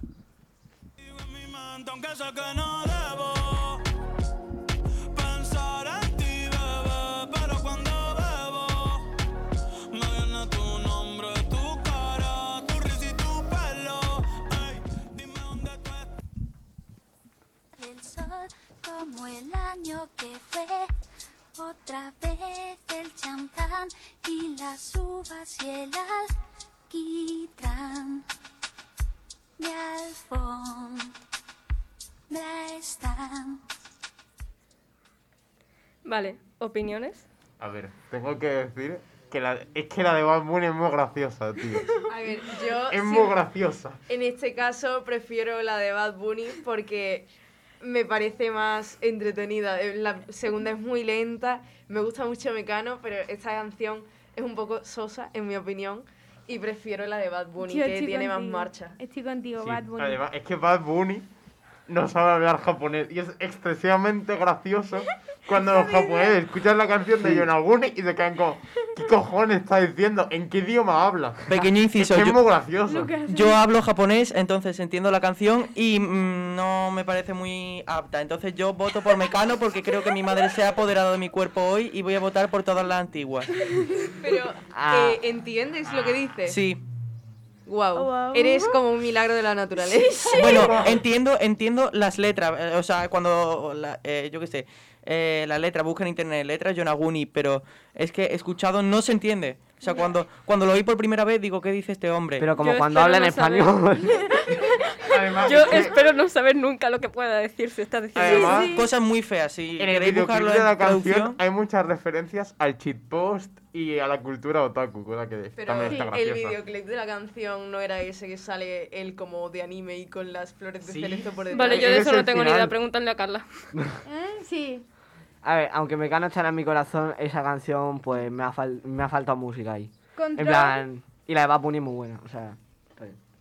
Esa, la canción de Mecano me ha fallado. Yo me creía que tenía mejores. Pero eh, ahora mismo no me gusta nada el reggaetón, pero prefiero la de Bad Bunny, la verdad.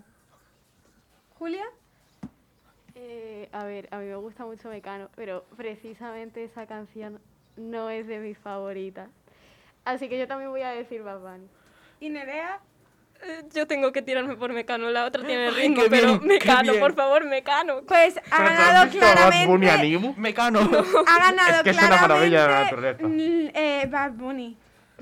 Bueno, las siguientes son. Índigo de Camilo y Eva Luna. Y Carolina de M-Clan. Y ahora todo huele y sabe mejor.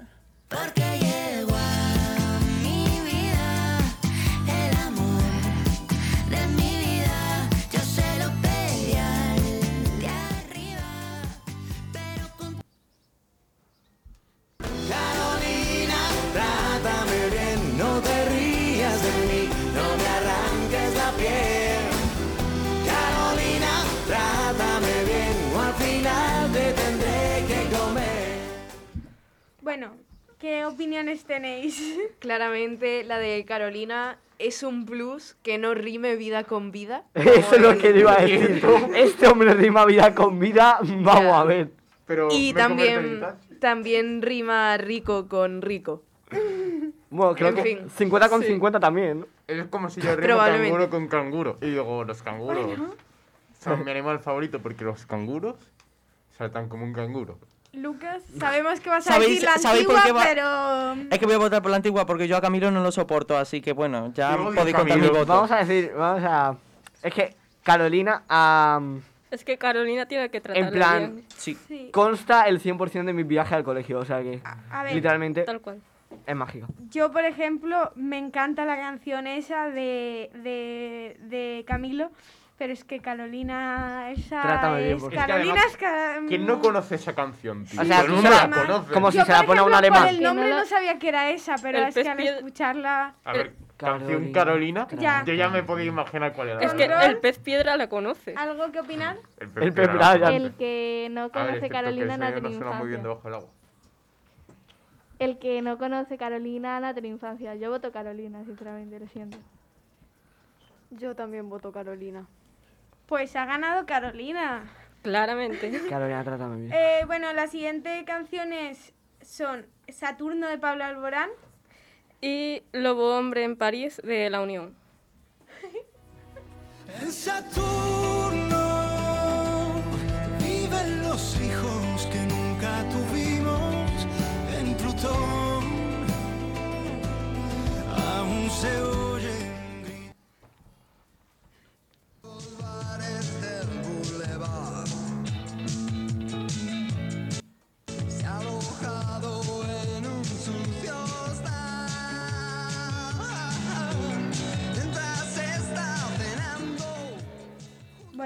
¿opiniones? A ver, en este caso prefiero Saturno porque la verdad en la segunda no la conozco, no la he reconocido por el trozo que hemos puesto, Sí, por el trozo ese no se reconocía, la verdad. pero no pasa nada, o sea, simplemente preferencias. Yo me las tendría que escuchar las dos enteras, ¿eh? Porque estoy medio indeciso. A no ver. te has escuchado Saturno. Saturno, No a ver, Saturno la escuché una vez y se ganó un sitio en mi corazón. Sa- Yo voto Saturno porque Saturno, Saturno. Saturno. Bueno, a mí me parece que Saturno tiene un significado bonito, pero yo voto por la Unión. A mi padre le gustaba mucho. ¿eh? Mi madre fue iba a los conciertos de la Unión en, bueno, en su época y a mí también me gusta mucho esta canción. Yo creo, yo en este caso voto por la Unión también. A mí me gusta mucho. Yo voto por Saturno. ¿Tú, Nerea? Cualquiera que haya pasado 20 horas seguidas eh, escuchándome o lo que sea, aunque no sean seguidas, Sí. sabrá mi amor por Pablo Alborán. Yo me, te- me tengo que quedar con Saturno sí o sí. Por ahí. Yo voto en blanco porque me gustan las dos. Sí, lo siento. Elena, muy mal. Ah, a mí me gustan las dos, pero voy a votar Saturno. Por Pues ti, creo que ha ganado Saturno. Sí. Sí, creemos. De hecho, me juego lo que queráis a que Saturno la puso Nerea en el guion. Ups. No. No, La o sea, la, dije la dijo ella, pero yo la apoyé. Es que ella se encargó de las nuevas y yo de las antiguas. Bueno, Ah, vale. siguiente canción. Predecible. Serían Waka Waka de Shakira, Y How Am I Supposed to Live With You de Michael Bolton. Without You. Without You. Mira, mira, saca de gua, porque esto es África.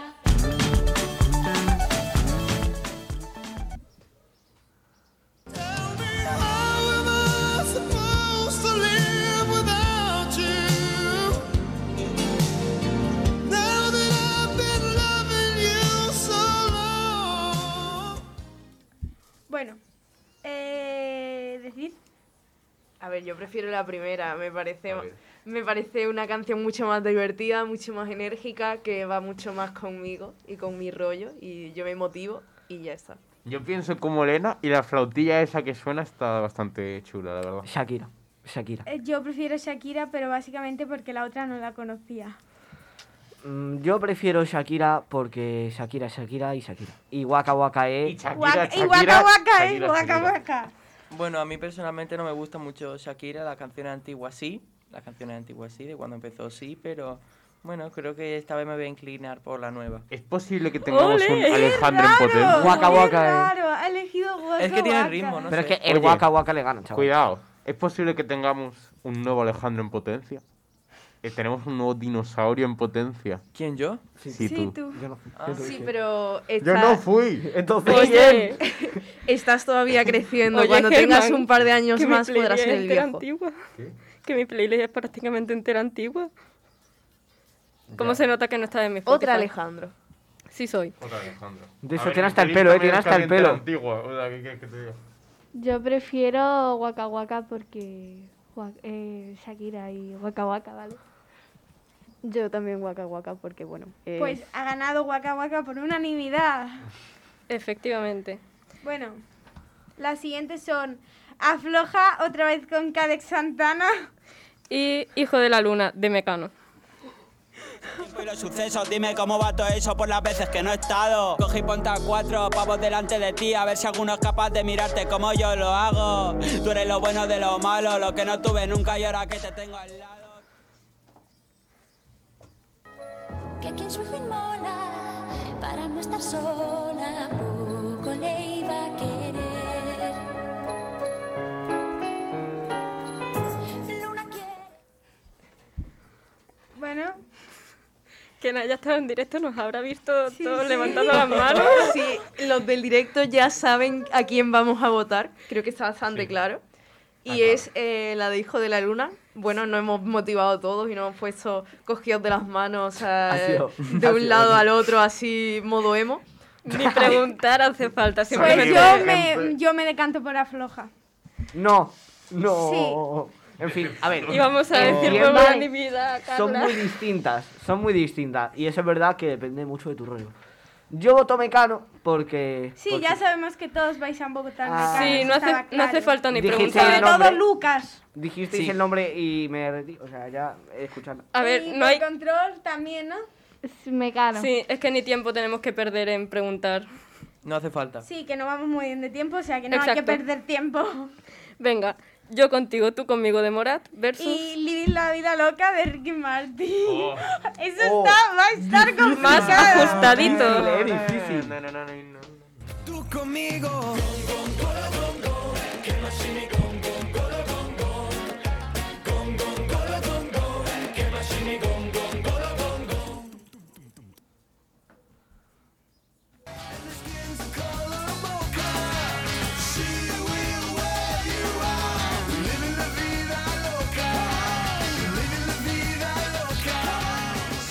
Ver, esto va a estar complicado, sobre todo porque son canciones de nuestra, de nuestra época, sobre todo, pero son de las antiguas, las mejores.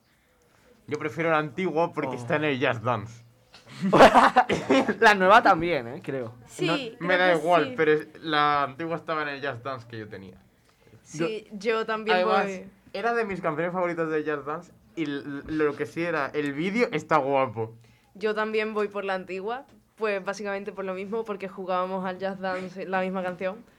Y la verdad que, no sé, me gusta mucho, le veo como un rollo más animado que la otra y no sé, es como que me motiva más. Eh, bueno, yo la primera, que más me con, con Grummy. Estoy contigo, Pablo, la primera. Es que Gru mi villano favorito. sí. Aunque ambas tengan, bueno, un ritmo, sí, que tengan buen ritmo, yo me voy a deca- decantar por la antigua. Qué novedad. Por control. Eh, yo también me decanto por la antigua, aunque las dos me gustan. Eh, yo por llevarle a contraria a mi hermano, Living la vida loca. Lo siento. Eh, Y Vale. ya está ganado, pero Nerea. Amistad. Eh, está ganado, yo amo las dos, no sabría decantarme, pero Living la vida loca me motivo mucho. Con la otra también, pero me motivo demasiado. Bueno, pues ya tenemos, ha ganado la antigua, aunque no es tampoco tan antigua, pero ha ganado. Bueno, siguientes dos. Color Esperanza de Diego Torres o Wannabe de Spice Girls. Oh, Mejor tentarse a dejar de intentar, aunque ya ves que no es tan fácil empezar. I wanna really, really, really wanna zig a zig ah. If you want my future, forget my past.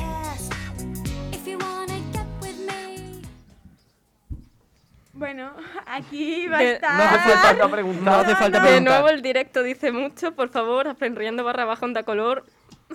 Un hilo, merece la pena. Eh, Por favor, eh, todos sabemos. Que Wannabe es la mejor. Spice Tenemos Girls además de ser la mejor, me gustaría recalcar que Yoyos. de- en Yoyos hay un stand que se llama Spice Girl y cuando pega grita Wannabe, con la que es mucha calle. A ver, Eh, la verdad yo- que Wannabe es que de verdad que las Spice Girls, qué ídolas, qué ídolas. Bueno, ni Yo me siquiera declaro por Spice Girl. Aunque a mí la primera me trae muchos recuerdos porque en mi colegio nos pusieron a hacer un maniquí challenge con esa canción. Eh, Wannabe de Spice Sí, es que ni preguntamos ya. Ya, yo creo que todos vamos a votar esa, no hay que perder tiempo porque no vamos Todos los días de. Andalucía ponía la primera, pero es que Wannabe, tío. Era lo que iba a decir. Bueno, Wannabe. la siguiente es Madre Tierra de Chayanne y Thriller de Michael Jackson. Esa está muy difícil. Yo esta antes la he leído y me he quedado, uh, Disfruta las cosas buenas que tiene la vida. Abre tus ojos, mira hacia arriba. Disfruta las cosas buenas que tiene la El directo. Es que baile típico de colegio. Todos con el mismo de paso. fin de curso.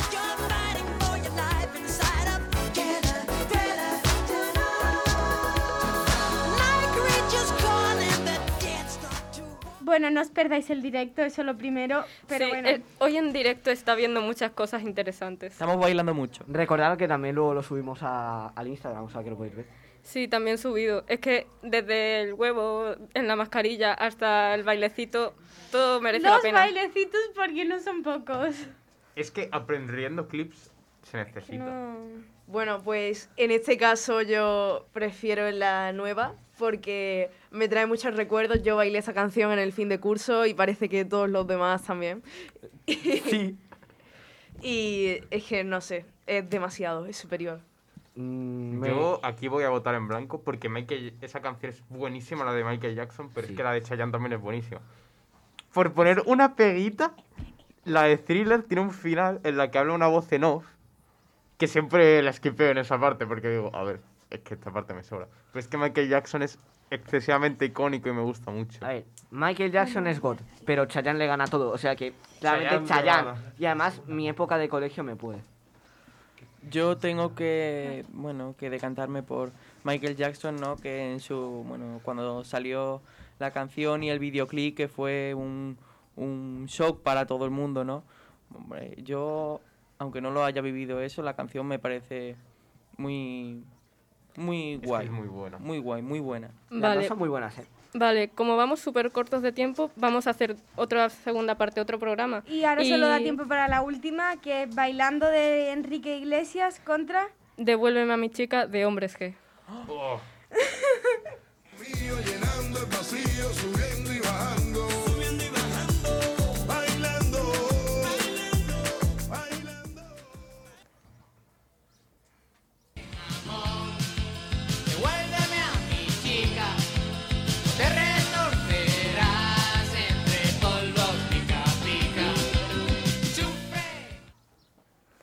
la antigua. Yo aquí voto en blanco, no puedo decidirme. Yo decido la antigua también. Esto es una tortura. Es que yo... Supremamón devuelve Mira, a mi chico sí. te revolverás entre pueblos pica pica. A ver, yo digo una cosa. Si Yo no me decanto sistema... mejor por la antigua. Suficientes argumentos. Sí. Si Sí. no hay un sistema de contadores, poner un punto de los dos porque yo voto las dos. Es que las dos son perfectas. Vale. Pero si me decantara por una, pues la antigua, la verdad. Sí, es que bailando es, mm, es bailando, pero es que devuélveme a mi chica, eso mm, Sí, vendrá la siguiente generación de seres vivos que dominen la Tierra y seguirá sonando. Literalmente. Nunca pasa de moda, nunca pasa de moda. Cuando los delfines dominen la tierra. Lucas, ¿nos das tu opinión? Lucas, ya lo sabemos. Hombre, yo creo que es un poco obvia, ¿no? Pero voy a ir por la. Bueno, por. Por la reciente. Es nueva. broma, es broma. No voy a ir por la antigua. Por la antigua. Bueno, Wow, qué novedad. Queríamos acabar con novedades. La antigua, siempre. Pues eh, vamos a hacer una segunda parte e incluso dará para más porque está muy entretenida esta sección. Sí, se nos quedaron muchas canciones en el tintero sin poder traerlas. Eh, pero ha ganado la parte antigua, así un poco a ojo. eh, hay unas cuantas más. Y pues bueno, Unas cuantas. Sí, nuestros padres nos han comido la cabeza con sus canciones. Sí. Con esto acabamos nuestra sección de hoy. bueno, adiós. Puto Jaime Altozano me ha comido la cabeza.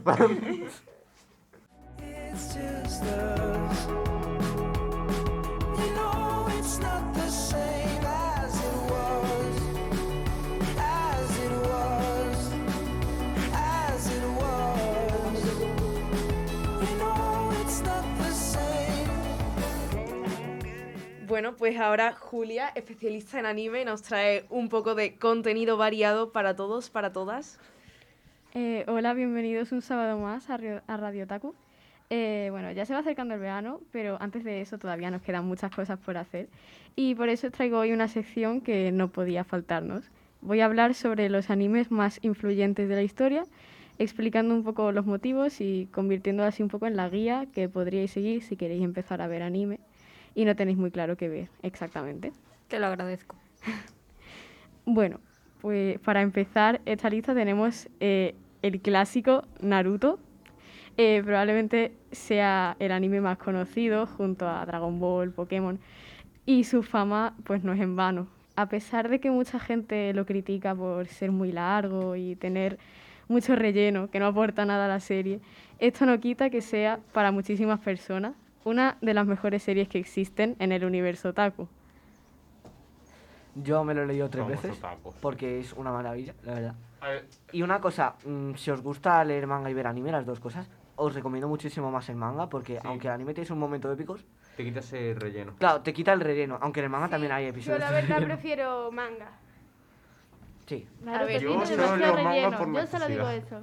Yo Naruto me empecé la serie y la verdad es que mm, me aburría el capítulo 20, ya decía, es que en el capítulo 20 y ya había capítulos de relleno, era como entiendo que ya es relleno pues cuando ya avanza la serie, pero al principio del anime me pareció un poco excesivo y no le vi algo, o sea, no sé, no vi la serie tan tan especial para la fama que tiene. Eh, bueno, pues el siguiente sería Attack on Titan, que es una de las series más populares actualmente. Esta tiene una trama compleja y bien construida que nos habla de temas sociales como el clasismo, la naturaleza humana, la fuerza detrás de la convicción. Aparte, cuenta con una animación que te hace vivir muy profundamente el anime mientras lo ves.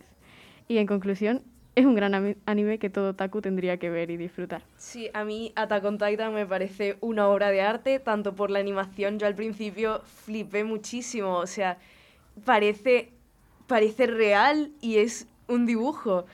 Y Parece un cuadro. bueno, en sí, eh, la trama me parece increíble, sobre todo las últimas temporadas. Me parece, no sé, todo el universo que te crean nuevo de golpe me parece increíble. A mí me gustan mucho ese tipo de cosas también. Ah, Como comprobación de lo del arte, nuestra madre, cuando estábamos viendo Attack on Titan, muchas veces entraba y decía, me encantan los paisajes de esta serie. Ver, buena madre. Fact. Es que es una auténtica obra de arte. Coincido con básicamente lo mismo aquí, porque el que piense lo contrario, pues no sé. Pero, en fin. Yo creo que se debería ver todo el mundo. Y esta es, yo recomiendo muchísimo el anime. O sea, es que parece que lo han hecho a mano y que se han preocupado muchísimo en que quede bonito y no en terminar, ¿sabes? Vale, no me he visto este anime, probablemente ninguno de los que traiga. Lo siento mucho, pero cada vez, o sea, estoy buscando para vérmelo entero y cada vez que me llega una opinión nueva eh, me da más ganas de verlo. Así es que creo que puede contar un poco como opinión, teniendo en cuenta también que mi profesora de historia es fanática de ese anime. Pues Además, míratela. en este anime recomiendo el anime sobre el manga. O sea, s- solamente por el dibujo, porque el mangaka es muy bueno contando historias, pero el dibujo no se le da tan bien. Y en el anime esto lo mejoran bastante. A ver, yo me he leído el final del manga cuando acabé la, lo que había del anime, me leí el manga por- porque necesitaba saber la historia porque era increíble. Y es cierto que en el manga no es que no sea buen dibujo, porque el dibujo está muy bien, pero al ser en blanco y negro y tener tantas escenas de peleas y de destrucción de cosas, eh, no se percibe bien la imagen y en el anime se ve mucho más claro. Y más épico. Sí. Bueno, pues eh, pasamos a otro bastante famoso, Death Note. Este anime es la elección de muchos para introducirse en el mundo del anime. No es especialmente largo y la trama de suspense, acompañada con la estética oscura, eh, te, te atrapa desde el primer momento. Suele ser un anime que no decepciona y te hace pensar, cosa que personalmente me gusta mucho, así que también lo considero de vista obligatoria. Sí, yo me lo vi, también fue de los primeros animes que me vi y estuvo muy bien, pero los últimos 12 capítulos me parecen un poco innecesarios. Yo creo que el Mm. anime hubiese quedado mejor si se hubiera cortado al capítulo 25, creo. Sí. Yo no me lo he terminado, solo me he leído un poquito del manga, la verdad, y me he visto el primer episodio. Pero sí, el primer, el primer cómic ya te, ya te enseña un truco, o sea, que no me quede flipando. Y pues la verdad es que me parece que merece mucho la pena. Aunque no Ten- la he visto. Tengo la felicidad de retirar lo dicho justo ahora de ninguno que vaya a salir me lo he visto. Eh, hay uno que me lo estoy viendo y que he visto película y que quiero leerme No, el manga, pero no me lo dejan. Ya, es que empecé por ahí porque mm, que, quería vérmelo, pero no tenía tiempo, entonces dije una tarde, paso, mm, esto mismo. Así es que tengo la oportunidad de hablar en una sección de anime, por primera vez en años. Bueno, pues pasamos al nuestro siguiente, que es Neon Genesis Evangelion. Eh, la magia de este anime se encuentra en la manera en la que va evolucionando y la trama que se va volviendo cada vez más psicológica, que está basada en las experiencias personales del director. Este anime, con mejor dibujo que se haya visto para muchos, también tampoco se queda atrás en cuanto a dirección fotográfica. Al tratarse de un futuro posapocalíptico, el mundo crea la posibilidad de albergar arquitectura de proporciones gigantescas que plagan esta serie de cuadros impresionantes.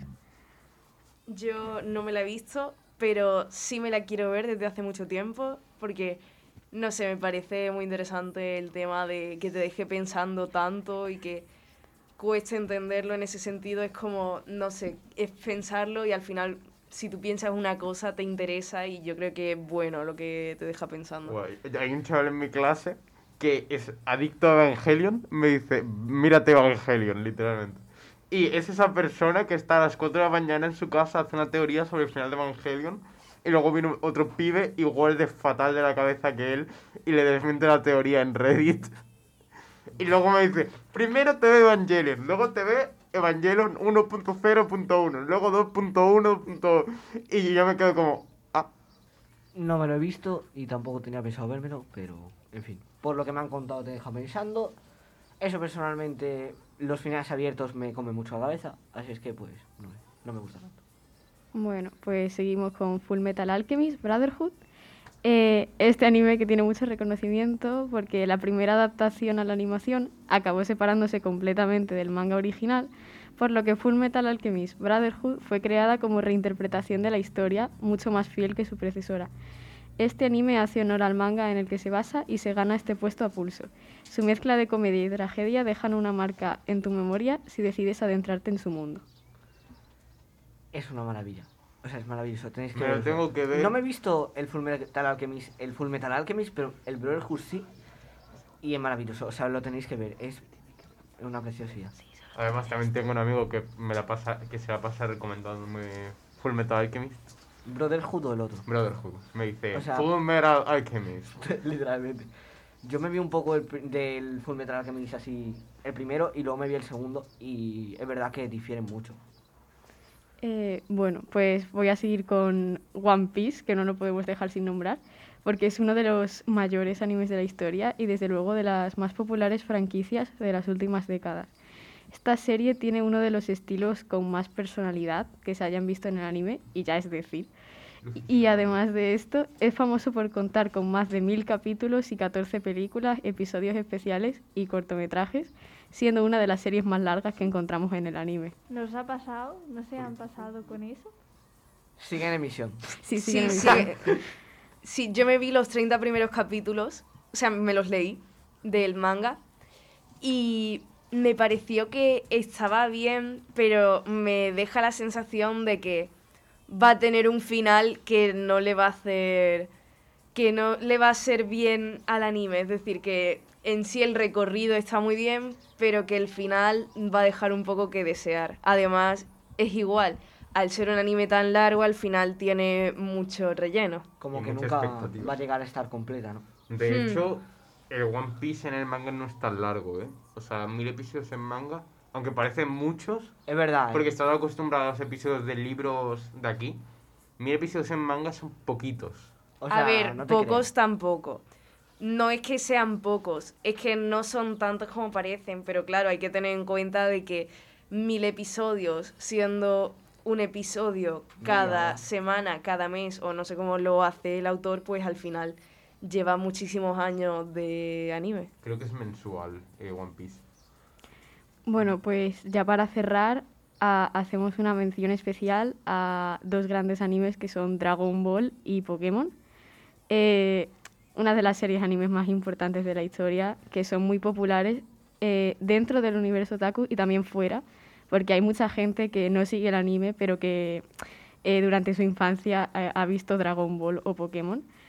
Y pues eso, con esto eh, cerraríamos. Me decepciona sin haber puesto Doraemon. Bueno, Me también. decepciona no haber puesto Spy X Family. Me lo estoy viendo, es buenísimo.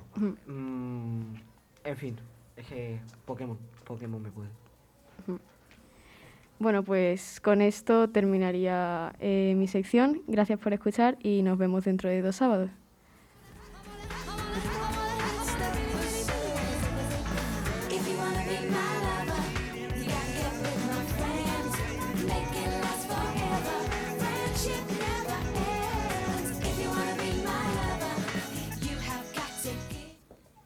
Damas y caballeros, bienvenidos a una sección más en nuestro programa de conocimiento y diversión a partes iguales.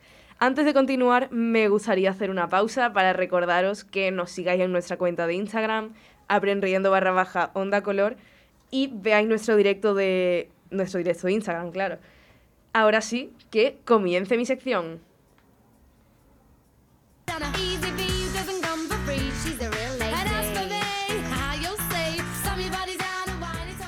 Hoy me gustaría dar a conocer algunas situaciones que estoy segura de que casi todos los que estamos aquí hemos vivido en algún momento.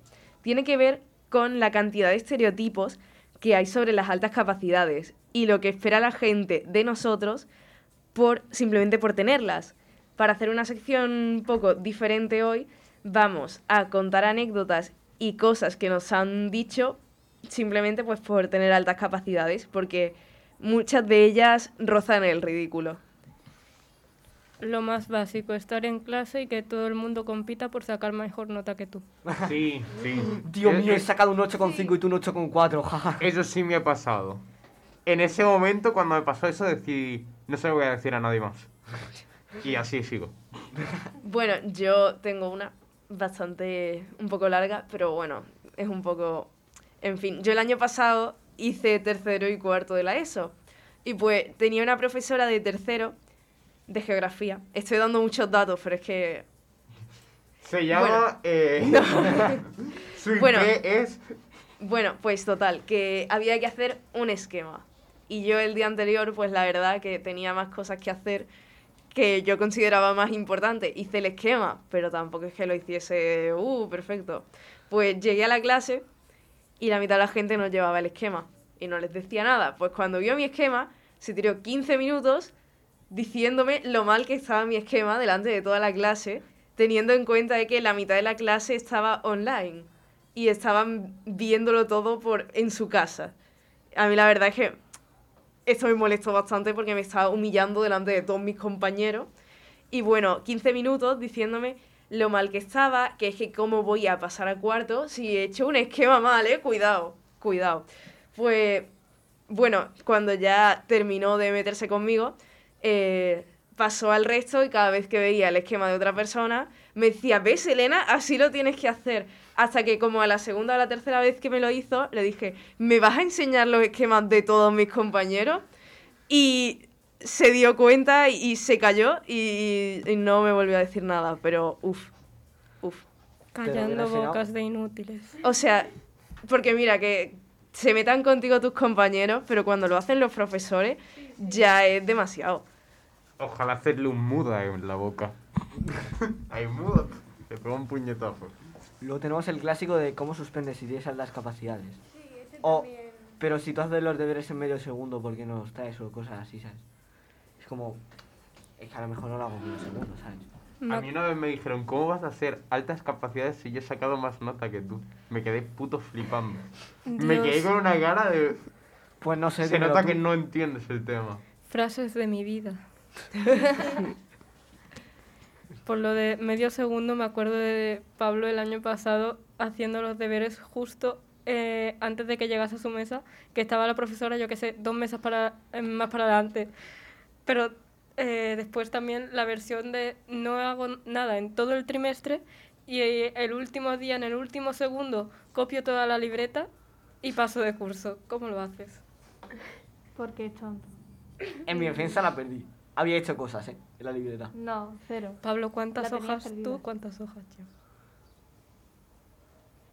En fin. Bueno, pues hay algo, anécdotas. hay algo más que os hayan dicho profesores o compañeros, así que os haya molestado.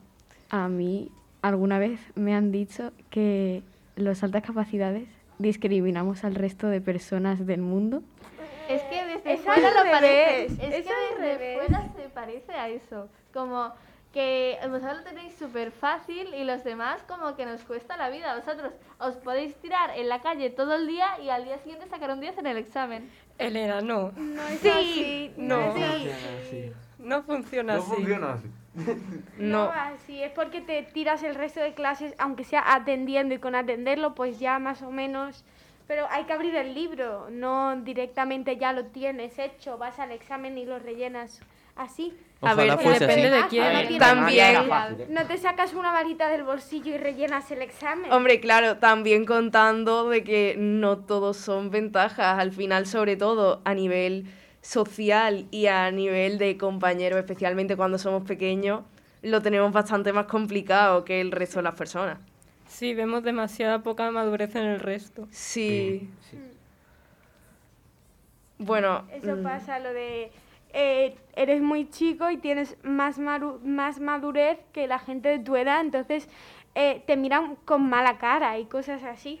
hmm, Yo me pasé toda mi infancia con adultos o con gente mayor que yo. Es que, verdad. eh, yo qué sé, aparte de mis amigos del instituto y los que pueda sacar de ASA, es que todas mis amistades conocidos son al menos dos o tres años mayores que yo. A mí como tú, por ejemplo, en las fiestas o algo así, yo me juntaba con la gente más mayor que yo, con los adultos incluso, porque con los niños chicos me aburría.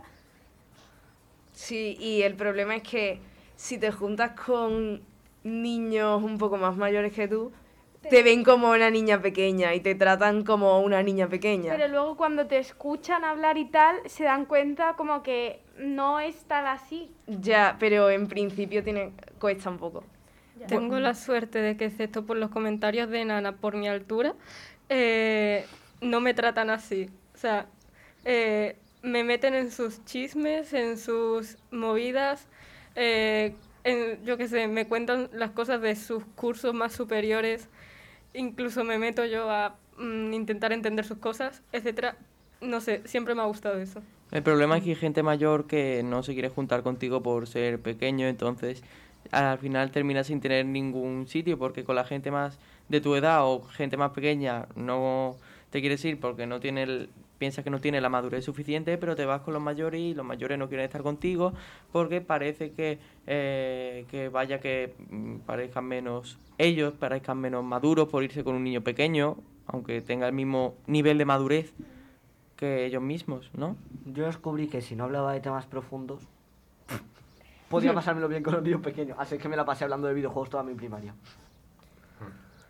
A ver, pero eso también depende de lo que tú consideres como entretenimiento, porque yo, por ejemplo, a mí una persona me puede caer bien, pero yo no puedo ser amigo de una persona con la que no puedo hablar de temas profundos. Claro. En sí, puedes ir sobreviviendo, pero nunca vas a tener algo bueno. No, la verdad es que también tenía amigos bastante maduros. Sí.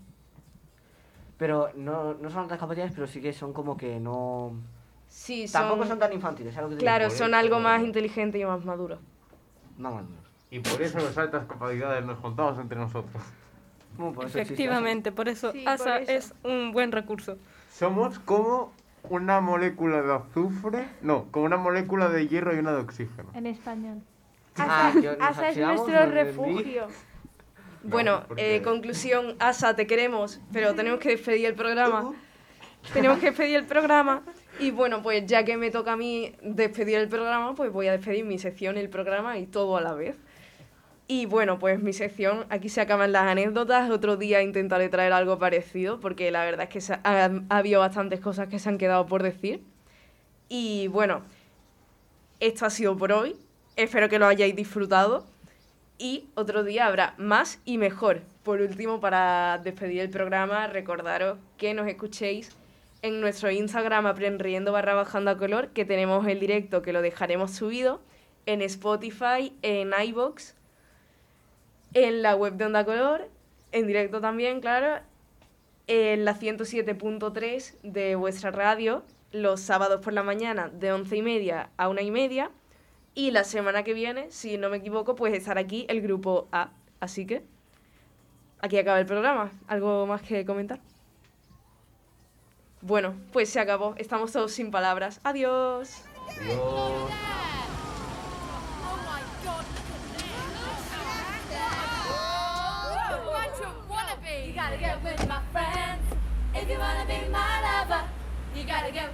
Friends, make it last forever. friendship never ends.